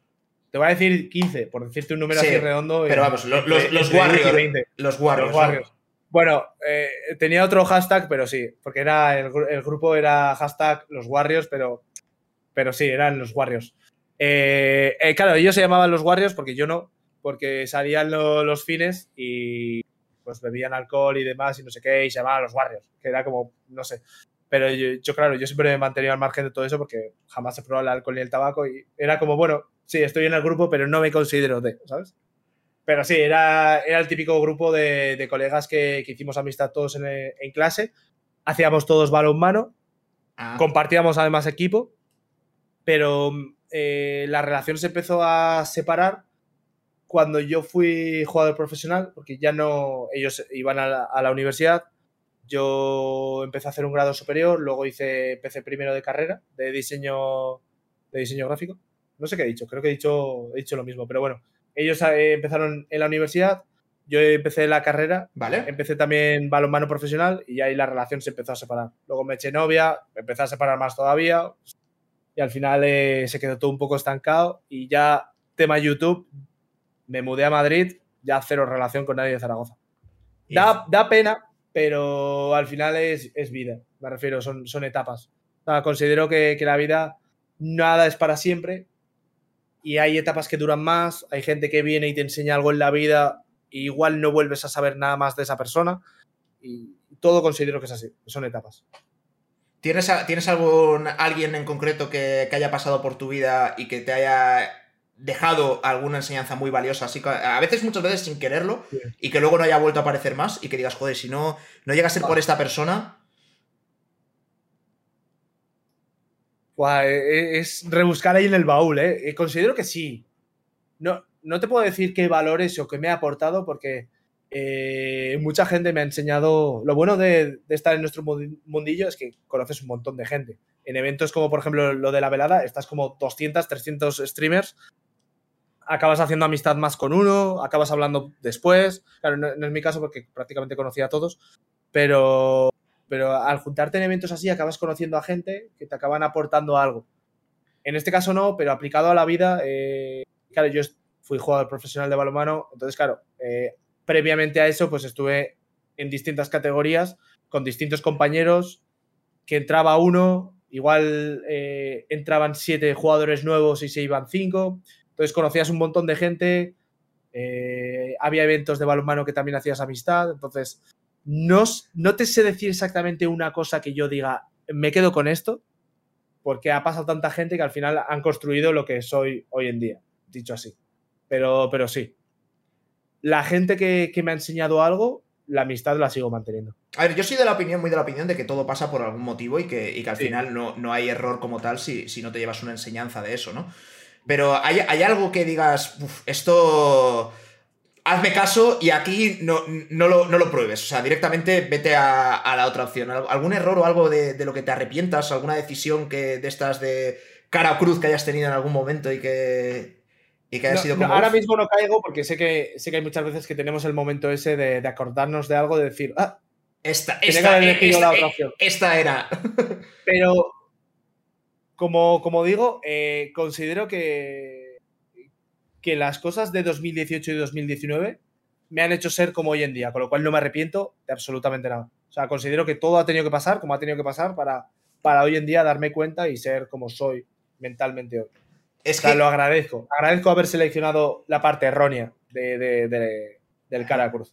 Es que eso, es muy real, tío, porque yo hay, muchos, hay muchos momentos en los que, en los que, bueno, pues me empiezo a saturar más, empiezo a, estar como, bueno, te, vas quemando con, la actividad del día a día, es, muy fácil quemarse, sobre todo si no, si no la, la adoptas de una manera sana, ¿no? Y, y más, eh, pues dependiendo de, cuántas cosas vayas abarcando, que ya ha habido momentos que digo, a ver, a, dónde voy por la vida con cuatro canales de, YouTube eh, y encima llevando el equipo de esports y, y, que te Siempre me lo he preguntado cómo lo hacías. Y, que te quieres rajar las venas, ¿no? Dormir rápido es el secreto. No, al final yo he llegado también a colapsar y, hay, y hay momentos en los que dices, jolín, lo pasas mal durante, durante una temporada, pero, pero es que es si no te llevas esa pequeña penitencia, como que, no aprendes, ¿no? Y es eso lo que te hace que a día de hoy, pues, eh, la carga sea mucho más ligera, porque te, la, llevas de, otra manera, ¿no? Es como que te enseñan la técnica o la, o la postura para, pues, yo no sé, para, hacer lo que hagas o ver el mundo de, con otra filosofía, digamos. Yo agradezco que, que las cosas pasen como pasen. O sea, porque al final tú eliges la opción que más conveniente crees en ese momento pero muchas veces no son cara a cruz, simplemente es el camino de la vida el que te lleva a, a esa elección, ¿sabes? Sí. Poniéndonos de manera filosófica. Podría, podría entrar más a fondo en este tema, porque al final es una cosa que me gusta mucho hablar, pero, pero sí. O sea, yo estoy... No, tengo ningún, ninguna queja de, cómo ha sido todo. Ninguna queja. Por más que dijese, ah, me arrepiento, nada. Me podría arrepentir, pero no cambiaría nada y aún así lo hice en ese momento por lo que lo hice. Y, más que arrepentirse o de, errores y demás, algo que dijeras, mm, aquí tenía que haber probado, ¿sabes? Del típico que dices, bueno, este, este tren lo voy a dejar pasar, porque esto es una, movida así un poco que no acabo de entender bien. ¿Y hay cositas, cositas por ahí o no? Sí, yo, creo que en la etapa de YouTube sí. Pero una que me acuerdo de, cuando era más pequeño, eh, cuando iba a juveniles, juveniles era 17, 17 años, me vino el mejor equipo de, Aragón, ¿Vale? Que, era el CAI Balonmano Aragón, se llamaba así, que luego fue el Balonmano Zaragoza. Equipo que desapareció cuando, cuando yo jugaba profesionalmente. Eh, este equipo era imbatible, era como el Barça del balonmano. El, el, Barça del balonmano es, en su día, ahora ya he perdido un poco el hilo, ganaba todos los equipos de 10 o de 20 goles, que es una diferencia considerable porque los partidos suelen ir más parejos. Eh, era el mejor equipo, no tenían rivalidad, iban al sector de España, se enfrentaban contra el Barça, era como algo muy guay, además tenían equipo profesional. Podías entrenar con ellos y, tu, recorrido, es decir, tu, mejora era mayor que, con otro equipo que no te daban opción a hacer nada. Me acuerdo de, de estar en un evento que había de balonmano y estar hablando con dos personas del club, del, del CAI Balonmano Aragón, eh, ofreciéndome entrar con ellos y además entrenar con el primer equipo. Con lo cual era. Mm, era el único de, de todo Aragón que podía hacer eso. Y me acuerdo que lo rechacé. Lo rechacé diciéndoles que nosotros, el balonmano dominico, les íbamos a ganar. Y me acuerdo de. Se me quedaron los dos así, como mirándome. Como diciendo, ¿qué estás diciendo? O sea, porque literalmente todos los partidos los perdíamos de 20 goles. De 10, de Bueno, de 10 es hasta poco. De 15, de 20 goles. Y me acuerdo que les miré. Les dije. No me acuerdo exactamente las palabras, pero les dije como que nosotros les íbamos a ganar esa temporada. ¿Les ganaste? Efectivamente. en, el en, el sector de, de Aragón, el primer partido que nos tocó el cruce contra ellos, les ganamos de 6. Ostras. ¿Pudiste? Me acuerdo que fue top partido de, de, mi vida. ¿Te, ¿Te, gustaría volver a hablar con esas dos personas? Eh, eh, o sea, no hablaste, no entiendo, en ese momento, ¿no? Porque esto es lo típico de ahora me gustaría volver otra vez a, la reunión y decir, ¿os acordáis de...? Pues yo, yo sé que, no, no, le sentó mal, yo creo que un poco la, prepotencia del comentario, sino les sorprendió más que nada el, la respuesta. De decir, ¿cómo? O sea, estás rechazando todo esto porque simplemente nos quieres ganar. Eh, no sé si me gustaría, porque al final después creo que tuve más o menos una, una relación con uno de los dos, porque al final su hijo se eh, me enfrentaba contra él en algunos, en algunos partidos. De, a nivel profesional hablando, ¿eh? pero no sé, no, es algo. Considero, mis padres eh, creo que me dijeron que, me equivoqué, pero yo sé que no. Yo sé que, hice lo mejor. y luego ganaste. Y luego ganamos. Perdimos el sector porque empatamos el último partido y teníamos que haber ganado de uno. Pero a ellos les ganamos de seis. Fue un partidazo. Además está en YouTube. Tú buscas balonmano buscas balonmano dominicos by virus o Víctor Melia y te sale, te sale un vídeo que se subió en ese momento. O sea, tengo, curiosidad de, cuándo es ese vídeo. Ese vídeo fácilmente es de, la era primigénica. A ver. Lo estás buscando, ¿no? Sí. Balonmano dominicos, Víctor Mélida. A ver si sale. Nada, es que me salen vídeos de cuando yo jugaba. De, cuando hice yo los reaccionandos y tal. Pero me acuerdo que en su día salía el vídeo. Ah, seguro, seguro que está por ahí, por ahí escondido. Es que estas cosas son, son muy. Porque además es, claramente una. Eh, pues la, típica eh, prepotencia o, de, o el arrojo que tienes, sobre todo cuando eres joven. ¿No? Que, cuanto más joven eres, pues más, te crees que, verdaderamente te puedes comer el mundo y puedes hacer todo, ¿no? Y que luego se va, va, pasando este, ¿no? Entonces, ¿qué es lo que tú dices? Que no es, no es tanto prepotencia, sino pues, inocencia, quizás, ¿no? De, decir, no, no, es que yo creo que os puedo ganar y a mí es lo que me interesa en este momento, ¿sabes? Fue un comentario que yo un día yo digo, eh, soy imbécil. Pero bueno, en aquel momento. en aquel momento yo estaba. Y bueno, estaba en lo correcto, efectivamente, porque al final de la temporada salió lo que salió. Pero. Eh, eh, en aquel momento digo yo, joder, yo creo que hoy en día no me habría atrevido. Ostras. A ver, eh, estoy, estoy buscándolo porque necesito... Vale, efectivamente, hace 12 años lo acabo de encontrar. Hace 12 años. 27 de marzo de 2010. O sea, te lo voy a pasar por aquí, pero literalmente es este vídeo. Qué locura. Nada, es un vídeo que literalmente eh, está grabado casi con, con un Nokia de aquella época. Va a ser, va a ser, interesante ver la, ver la calidad.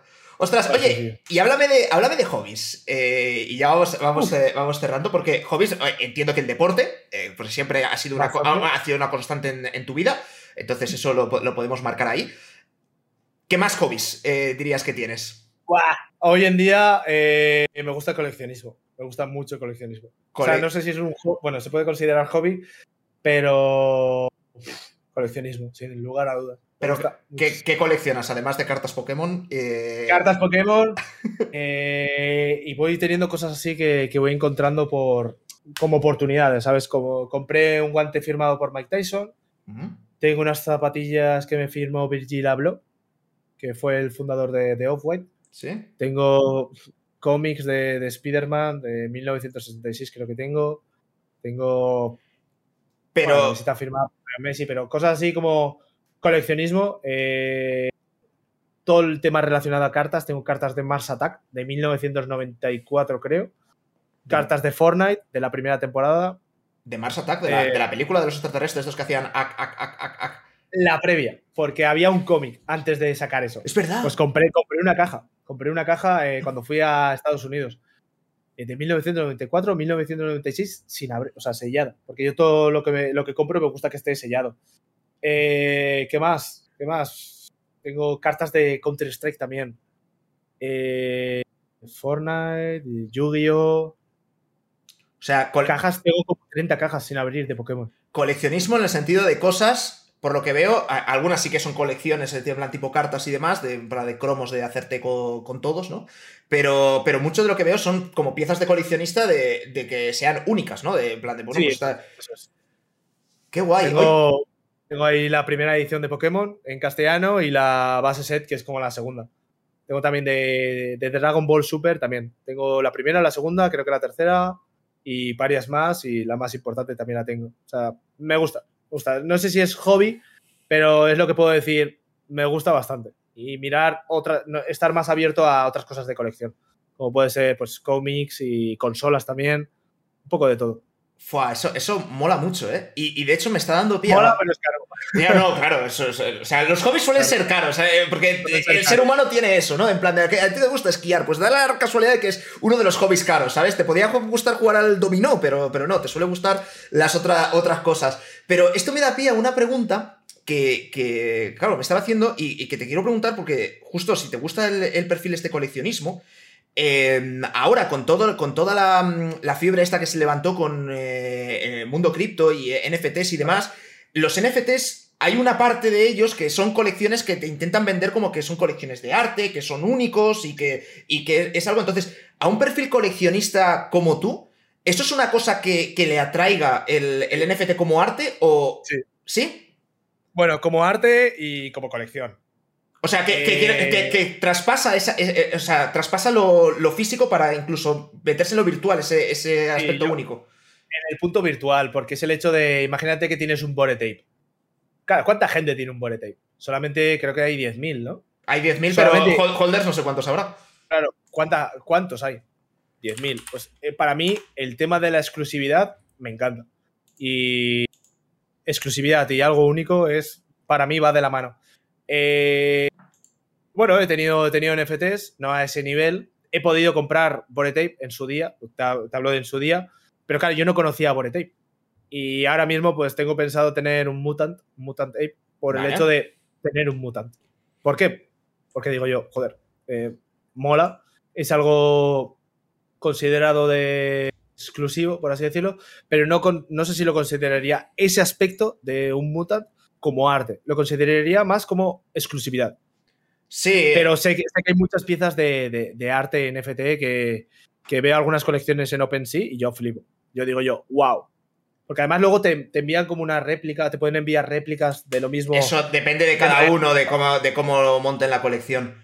Eso es. Pero, A joder, me, me encanta, me encanta. O sea, es que mola mucho porque justamente el, mm, todo, todo el, el, eh, pues, una afición de, de coleccionismo y de, y de demás, muchas veces se tiende, se tiende a pensar que justamente es como, no, no, pero es que quiero tener pues, la pelota de béisbol firmada por, por no sé quién y tenerla, y tenerla en físico, pero que, que, esa esa- que haya, se haya sido capaz de separar no solo lo físico, sino también el sentimiento de exclusividad de, oye, esta, es que como esta solo hay una, porque es la que tengo yo, y se pueda traspasar al mundo virtual a decir, bueno, pues mira, esto es una imagen que si quieres que sí, efectivamente, la copias, la pegas, Sí, la puedes y, y- guardar y- como- y- y te la pones de, de avatar si quieres, pero lo que está aquí en el registro es que esto, esto es mío y que solo lo tengo yo, ¿no? Entonces, que, que ese- esa sensación de exclusividad sea capaz de traspasar la parte física para irse a lo virtual y que haga mella pues, en un perfil que, al que le gusta coleccionar cosas como, como tú, pues a, a mí es una, una pregunta que, que te tenía que, hacer. O sea, que, que sí, ¿no? Que la respuesta es que sí, que... Sí, sí, sí, sí. La respuesta es sí. O sea, a mí me. Vamos, ya llevo un tiempo ahí con la duda de, de si comprar un Mutant. Un Mutant, porque los Bored, aparte de que los precios son desorbitados, eh, está, está muy, muy lejos de, de mi alcance. Eh, Mutant me encanta mucho cómo son. He dicho Mutant, pero, pero hay colecciones más, más guapas, como pueden ser Doodles o. eh, es que hay, varias ahora, ahora mismo que digo yo. Por ejemplo, lo- los búhos no me, no me llama tanto la atención. También han salido Goblins, tampoco me llaman tanto la atención, pero los Mutant Apes me parece brutal. Además, creo que te dan merch y demás, que eso como que me da un poco más igual, pero en sí como está hecho, me produce como satisfacción visual y, vamos, llevo unos días que, digo sí o no, sí o no, sí o no. Ay, que estás ahí, ahí, ¿no? no sé si es, es, el mejor momento, sí, pero hablando eh, en fiat, en dólares. Pero realmente el, valor en, Ethereum no es el mejor momento. Entonces me crea la duda de decir, no sé si hacerlo. Pero sí, sí. No, joder, macho, que... si algún día me cambio la foto de perfil, pues ya, ya sabes por qué es. Ya, ya sabes por qué es. ¿no? te, calentado. te, pondrá.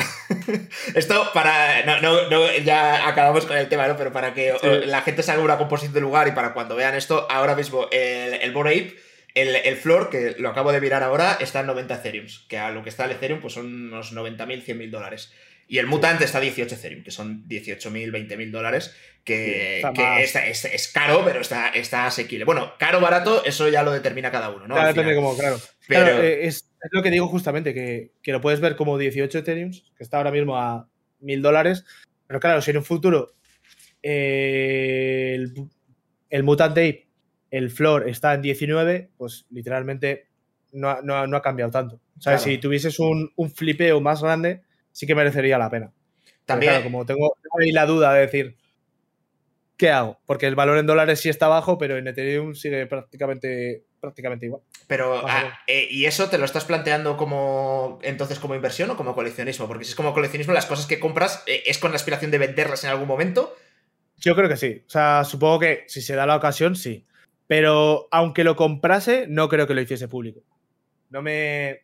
¿Sabes? No me no me gusta ni, ni, fardar, ni presumir. Prefiero ser más humilde en ese aspecto y, que, que, desde fuera se vea así. Que nadie, nadie, tiene por qué mirar en tu armario a ver cuántas cartas tienes o qué cosas coleccionas. Eso es. Sí, porque en mi armario ya te digo, lo digo desde ya, tengo muchísimo, muchísimo invertido. Que hay algunas cosas de colección y otras cosas de cara a una posible venta en un futuro pero no tengo prisa, porque lo tengo ahí, igual que, he tenido NFTs, los tengo ahí. Si se ha dado la ocasión de lo vendo, bueno, lo vendo. ¿Sabes? Al final, es lo que digo, nada es para siempre y al final lo que importa es eh, lo que tienes aquí, en tu mano. Es decir, vale, lo tengo aquí. Pero no que esté ahí como en una nube, como por ejemplo las skins de Counter-Strike. Tienen su precio, pero claro, son, es algo, son píxeles. ¿Sabes? Tiene un precio, pero claro, si no lo vendes, pues no tiene nada, vale cero. Claro. Aquí ya entramos, yo creo que en otro tema. Sí, no, no, y más de, más de pensar y tal, pero, pero bueno, yo me quería centrar justamente en eso, ¿no? En el hobby que, ah, muchas veces nos quedamos con el precio de, no, pues se ha comprado este NFT o se ha comprado, está, ¿quién es el colgado que paga esto por una camiseta firmada por Leo Messi? Pues pues, pues tío, pues, eh, puede que lo divertido sea no el hecho de, tener la camiseta o de tal, o de pagar el precio, sino a lo mejor el proceso de búsqueda, ¿no? Muchas veces de, de ostras, he dado con una ganga o con esto que es único y, esa ilusión, ¿no? Que, tienes cuando encuentras algo así. Sí, aparte, yo en mi caso tengo también una camiseta firmada por Leo Messi con la etiqueta y todo, no, no se la he quitado. No sé dónde está, porque sé que la tengo guardada en una caja, pero ahora mismo estoy todos los días a mis padres, ¿dónde está la camiseta? Digo, necesito enmarcarla, porque para mí es una pieza única. O sea, camiseta claro. firmada por Leo Messi, para mí es único, y además con la etiqueta y todo. Me lo regalaron por mi cumple, pero te digo, igual fue en 2018. O sea, que la camiseta está ahí. ¿Dónde está? En una caja de, las mudanzas, pero claro, ponte tú a buscar dónde va enrollada, porque además no, la dejé bien, la dejé, hice así y lo dejé por ahí dentro. Ahora ponte a buscarla. Malditas mudanzas, ¿eh? Siempre se acumulan Imagínate que a mí me toca una este viernes.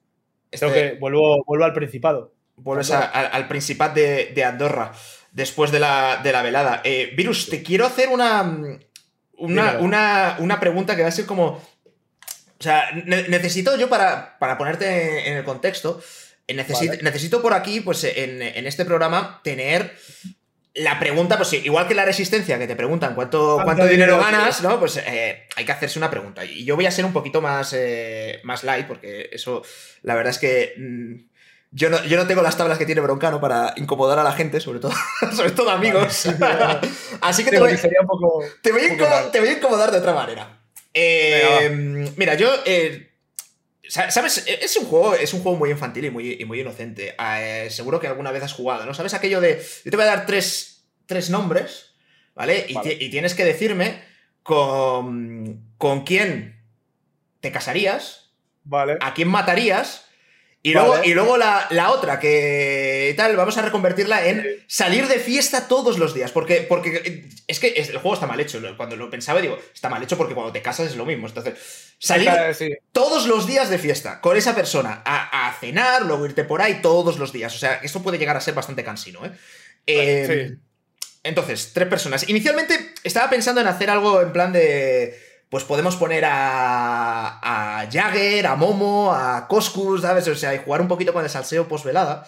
Pero no, no voy a tirar por ahí, entonces, Buah, te iba a decir, salir de fiesta con Jagger, sin duda alguna. sin duda, eh, eh, ¿a quién matas? Sin duda alguna. Eh, eh, buah, yo creo que a Coscu. Es que al final con Momo he tenido más relación. Vale, pues entonces quita a Coscu y meta Tarifa. En la. en, en la- en la- en los tres. Vale, pues eh, casarme con, con Tarifa. Vale. Eh, salir de fiesta full Jagger. Momo, lo, tiene que- Momo lo siento, Momo lo siento, ¿no? Momo, yo de verdad, lo siento, pero no he tenido otra elección, de verdad. Yo te quiero mucho. Pero, pero salir de fiesta, yo sé que algún día nos daríamos de palos y con Jagger sé que lo haría él solo, ¿sabes? Entonces, tendríamos a Jagger de ariete ahí para que se pegue con todo el mundo y yo detrás. Por si acaso. Por Bueno, si acaso. esta- pasar. Esta era, esta era la idea inicial, pero, pero esto ha sufrido una modificación. Entonces, Vale. los tres nombres son Paula Gonu, Ari Gameplay Vale. y Bijin. Vale. Eh, casarme de Paula Gonu.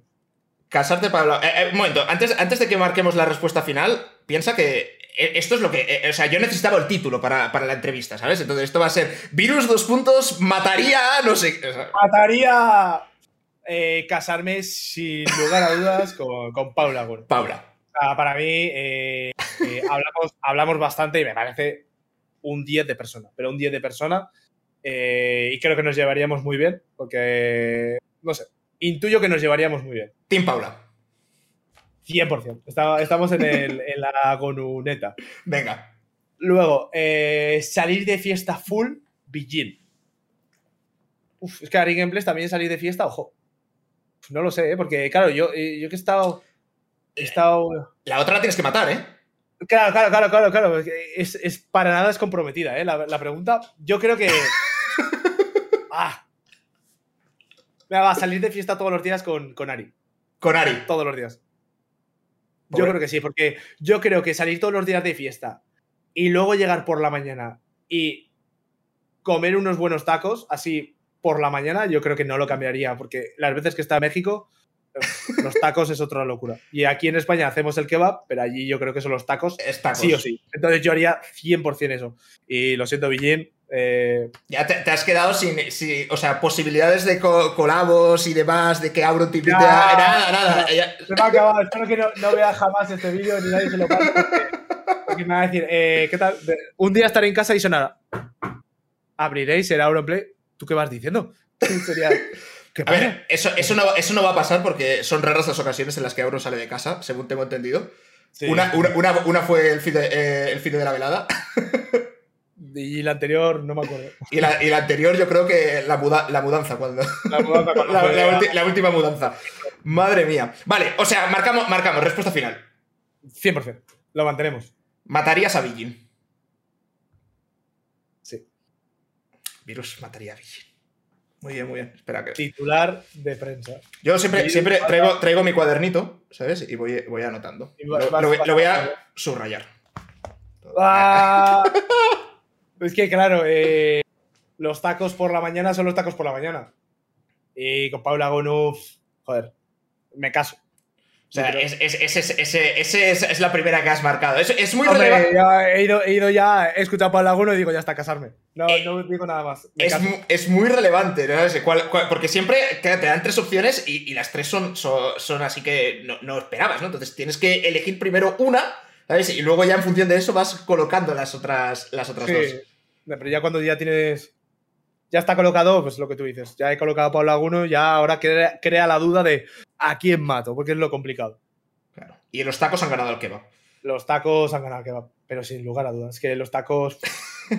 escúchame, los tacos de harina. Pero comerías, comerías sin el picante, ¿no? De México. No, no, full picante. Muy, muy. O sea, yo, yo creo que me, me creé adicto al picante, o lo toleré más bien, eh, por México. Pero te lo digo en serio, por México. Escucha, nosotros Porque hemos. ahí es, chile, de árbol, no es chile químico, por así decirlo. Sí, del Tabasco. Claro, el sabor es más, más sabroso. Fua, yo, Suena eh, raro, pero sabroso. Hemos tenido, hemos tenido a, a muchos jugadores mexicanos y, ostras, eh, en el equipo, digo, en Team Queso, en el equipo de esports, y, y su tolerancia al picante eh, daba miedo, ¿eh? De, en plan de, No, no, da miedo, da miedo. Es que al final te, tu cuerpo se refuerza, ¿sabes? El, el estómago también se crea ahí una película ahí Sí. perfectamente. Pero sí que es cierto Lo- que la, la comida es más sabrosa, ¿eh? Porque en, en Tailandia, por ejemplo, yo me acuerdo que es que estás comiendo, estás sudando de que está picando, pero, pero y está rico, ¿sabes? Entonces quieres otro Está bocado bueno. y otro bocado. Es muy, muy top. Totalmente. No, no, no, no sé por qué, ¿eh? O sea, supongo que tendrá su, su motivo, pero al final el, el sabor se refuerza. Y el, hace dos o tres semanas aquí fuimos a un kebab, me pedí el pollo biryani Vale. y me decía, échale picante porque te vas a ver mejor. Y le dije, échale picante sin problemas. Porque además no, en ese momento a mí me gusta mucho el picante. Dije, pues échale picante. Y literal, estaba mucho mejor cuando pillaba picante que cuando no. ¿Por Dicen- qué? No lo sé. Dicen de todas formas que lo que pica al entrar, luego pica al salir. Yo doy fe de ello. Sí, ¿no? En México doy fe de ello. No sé por qué, pero en México doy fe que realmente pica más al salir que al entrar. Claro, pues es, es- es picante natural, lógicamente, está, está fresco. Si, si no, no, si aquí la, la- la gente, la gente es muy sabia, el refranero. Todo, hay que, hay- todo, todo es un aprendizaje, virus. Todo es un aprendizaje. No, no, no te echarás a dormir si no. ¿Quién te gustaría que. mm, Bueno, lo primero. ¿cómo- que te- ¿Has estado cómodo? ¿Te lo has pasado bien? Ha estado súper, súper guay.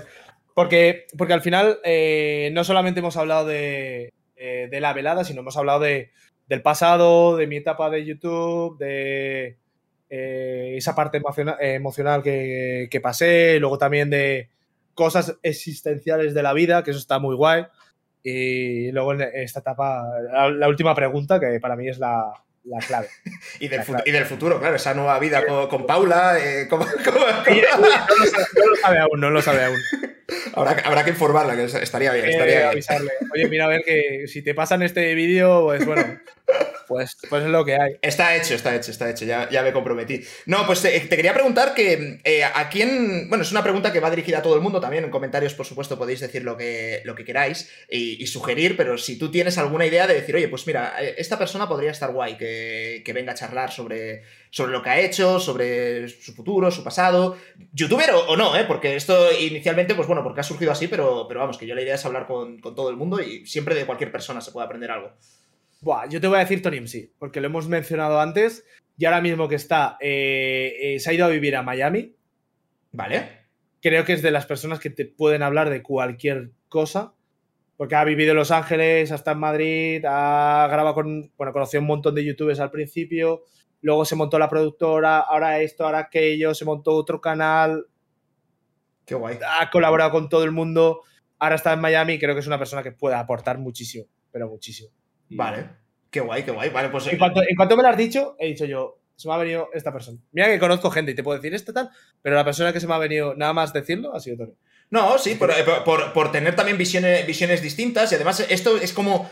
Queda muy bien ese, ese punto de, de transición, ¿no? De decir, vale, pues. Eh, que es, cómodo, ¿no? El, entrevistar pues youtubers y demás. Además, tengo, tengo contacto con muchísimos, entonces es, relativamente fácil. Pero el, ir dando ese paso, ¿no? De decir, no, no, pues mira, de, tener este contacto con youtubers y demás, eh, marketing, productora, ¿sabes? Y, vas viendo cómo, cómo es la salida, ¿no? También de, este mundo, que muchas veces es en lo que estamos algunos, ¿no? De, de decir, a ver, ¿cómo, cómo, cómo sales, ¿no? Como de, de- YouTube y de, Twitch y de todo este mundo, ¿no? ¿En qué momento te jubilas? Bueno, sé, sé- sé que sigue haciendo cosas, pero además tiene. Montó su productora y tal, entonces sigue hilando todo. No para. O sea, a mí yo lo que siempre he visto es que Tony MC nunca para. Y por eso creo que es una persona que podría aportar bastante respecto de lo que ha hecho para llegar hasta ahí. Qué guay, Puede ser muy guay. Totalmente. qué guay, qué guay, qué guay. Bueno, pues eh, no, me lo, voy a, me lo voy a anotar, ya digo, no, no prometo que venga a la, siguiente, pero sí que, sí que lo, tendré, en cuenta porque, porque todo, esto, todo esto mola. Eh, joder, hemos empezado hablando, hablando de, la velada. Oye, ¿crees que el combate entre Rubius y eh, SQC va a salir? Yo creo que sí. pero yo creo que sí es porque va a ser un choque de comunidades y creo que se va a hacer 100%. Eh, al final, creo que tenían. Bueno, se está comentando, hay, falta un año. O sea, ha sido literalmente la velada hace cuatro días. Falta un año todavía. Pero creo que tenían acordado como ir a la velada sin boxear, sin hacer nada de boxeo. Con lo cual pueden ser muchas risas y. ¿Qué te, parece eso? Porque, porque por un lado también la parte bonita de la velada era toda la preparación que había detrás, ¿eh? Sí, pero yo creo que va a tener. Sería como un main event, pero sin ser un momovirus, ¿sabes? O sea, va a ser. Guerra sin cuartel. Risas, ¿no? Yo creo que sí. Yo pagaría. Pagaría incluso pay per view para ver ese combate. Rubius contra XQC. Bueno, 100% eh, pagaría. Están diciendo que, de hecho, ya se está hablando de, extender la velada y hacer choque de comunidades, ¿no? Y, si, se mete a la comunidad americana, entra el pay per view. Porque de hecho también eh, eh, hay gente que se está calentando y, quiere meter al Jagger con, el, con Logan Paul que ya está a un nivel, a un nivel ya, yo creo que unos cuantos escalones por encima. No va a pasar eso. No va a pasar eso porque Logan Paul es profesional eh, y Logan Paul tiene otro caché. Respecto a. Cobró, creo que fueron 20. Bueno, le tiene que pagar todavía, pero fueron 20 millones lo de Mayweather. Con, con Mayweather, que era un showmatch, además, ni siquiera era pelea. Estamos hablando de, de otro nivel. Y a nivel boxeístico, creo que se dice. Es que antes lo he dicho igual, pero boxeísticamente hablando, Logan Paul está a otro nivel. O sea, no, está a otro nivel. O sea, ahora, mismo es que es una cosa que la gente no entiende, pero ahora, ahora mismo es que Logan Paul mata a, Jagger.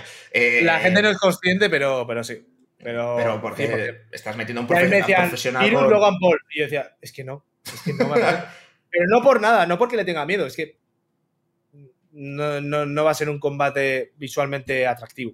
Sí, que no va a haber ninguna clase de igualdad. O sea, si, si uno de los dos no tiene nada que hacer, pues ya dices, bueno, pues ya está. Pues... Si me dices que hemos empezado a la vez, te puedo decir, sí, me subo de una. Pero ya lleva, lleva creo que son tres combates, profesional, dos profesionales y uno amateur. Eh, y la preparación que ha tenido que llevar para el de Mayweather es que no la ha hecho, no la hacen ni profesionales, porque ha tenido que ponerse de cero a mil. Es que, es que eso, eso yo, tú es que esos son los combates que te dan ganas de ver porque dices, eh, es que lo va a matar y, luego y dices, y quiero verlo y lo ves y dices, ostras, pues no, no ha aguantado el tipo y dices, jolín. No, es, complicado, es complicado y está en otro nivel, con lo cual. El que se ha calentado ha sido Celote. ¿Ah, sí? ha, puesto un tuit que pone a, Jagger ese me lo reviento. Pues ya puede empezar a comer. ya puede empezar a comer porque Jagger yo me volvería a subir. Y este año creo que el combate contra Jagger ahí, ahí hubiera estado. Porque no te digo que hubiera ganado, porque. Bueno, pero y, ya, lo, estuvo el año pasado también. Eh. Sí, sí. Pero este año yo creo que igual la, historia se podría haber escrito de otra manera. Podría. A mí el que, a mí el que me, dio, me dio pena no, no, ver, porque tenía muchas ganas de ver cómo acababa, era el, el Luzu contra Lolito. Totalmente. Es que yo creo que al que más le molestó es a, Luz. No, no, eso, está, clarísimo. Eso está clarísimo. o sea, a, cualquiera, a cualquiera que se hubiera lesionado y que no hubiera podido seguir, eso te tiene, que, te tiene que joder muchísimo. Supongo que harán una revancha o algo similar porque no hubo combate. No es como Jagger Bustamante que lo, que lo cortaron en el tercero porque no podía seguir, sino esto lo, dejó porque estaba lesionado. Claro. Yo creo que habrá, eso sí que habrá revancha, segurísimo. O sea, tú, ahora, ahora mismo, si, tú tuvieras que decir los combates que va a haber en la, en la velada 3, este podría ser, podría ser el más probable ahora mismo. Luzu Lolito sí, eh, SQC Rubius sí, y por ahí tendrán que buscar, pues igual a Ocelote le pueden buscar otro rival. Giorgio, yo qué sé, o contra Álvaro 845 ahí en. Yo, soy, muy, pequeñito, ya lo sabes. Bueno, pero la, altura en el boxeo influencia mucho pero no es un motivo para... Es más el peso, más que la altura. Pero, bueno, entramos ya en niveles profesionales más que amateur. Sí, sí, sí, sí, sí. Bueno, oye, que nos estamos. Eh, hemos vuelto otra vez a, la, velada, ¿sabes? o sea, hemos hecho ya el cierre del, círculo. Pero, pero nada, oye, Virus, yo te agradezco un montón que, hayas venido y, que nada, que hayas compartido, bueno, pues todas las cosas que, has hecho y lo que, lo que todavía está por venir, porque, bueno, ya nos contabas, ¿no? Que, podemos seguir esperando esos vídeos randoms de eh, vídeos randoms y cualquier evento de cualquier cosa y tal, yo estoy siempre in. Cualquier cosa. y, al final, eh, como ahora mismo ya la locomotora ha empezado a arrancar, ya es como... Va a ser muy guay, va a ser muy guay este año, confío. Qué, guay, qué guay. No, y me alegra mucho que, estés en tu, en tu prime, ¿sabes? De traer gente que está. Estoy, estoy ahora, ahora a tope, ¿sabes? Ahora, ahora, ahora vamos a, todo. Pues, Virus Víctor Belida, muchísimas gracias por habernos acompañado. A ti, Álvaro, ya sabes que, que, te aprecio un montón y en cuanto me dijiste esto fue como voy de cabeza. O sea, literalmente porque. Y, esto es literalmente porque eh, creo que ha pasado desde que te lo dije un día, me parece. O, sea, ni 48 horas. No, no, creo que, fue así. O ayer, antes de ayer y te dije, sí, venga, el miércoles hasta ahora. Y fue como de cabeza. Hecho. Pues nada. Oye, muchísimas gracias. Mil gracias, Álvaro. Chaito. Chao.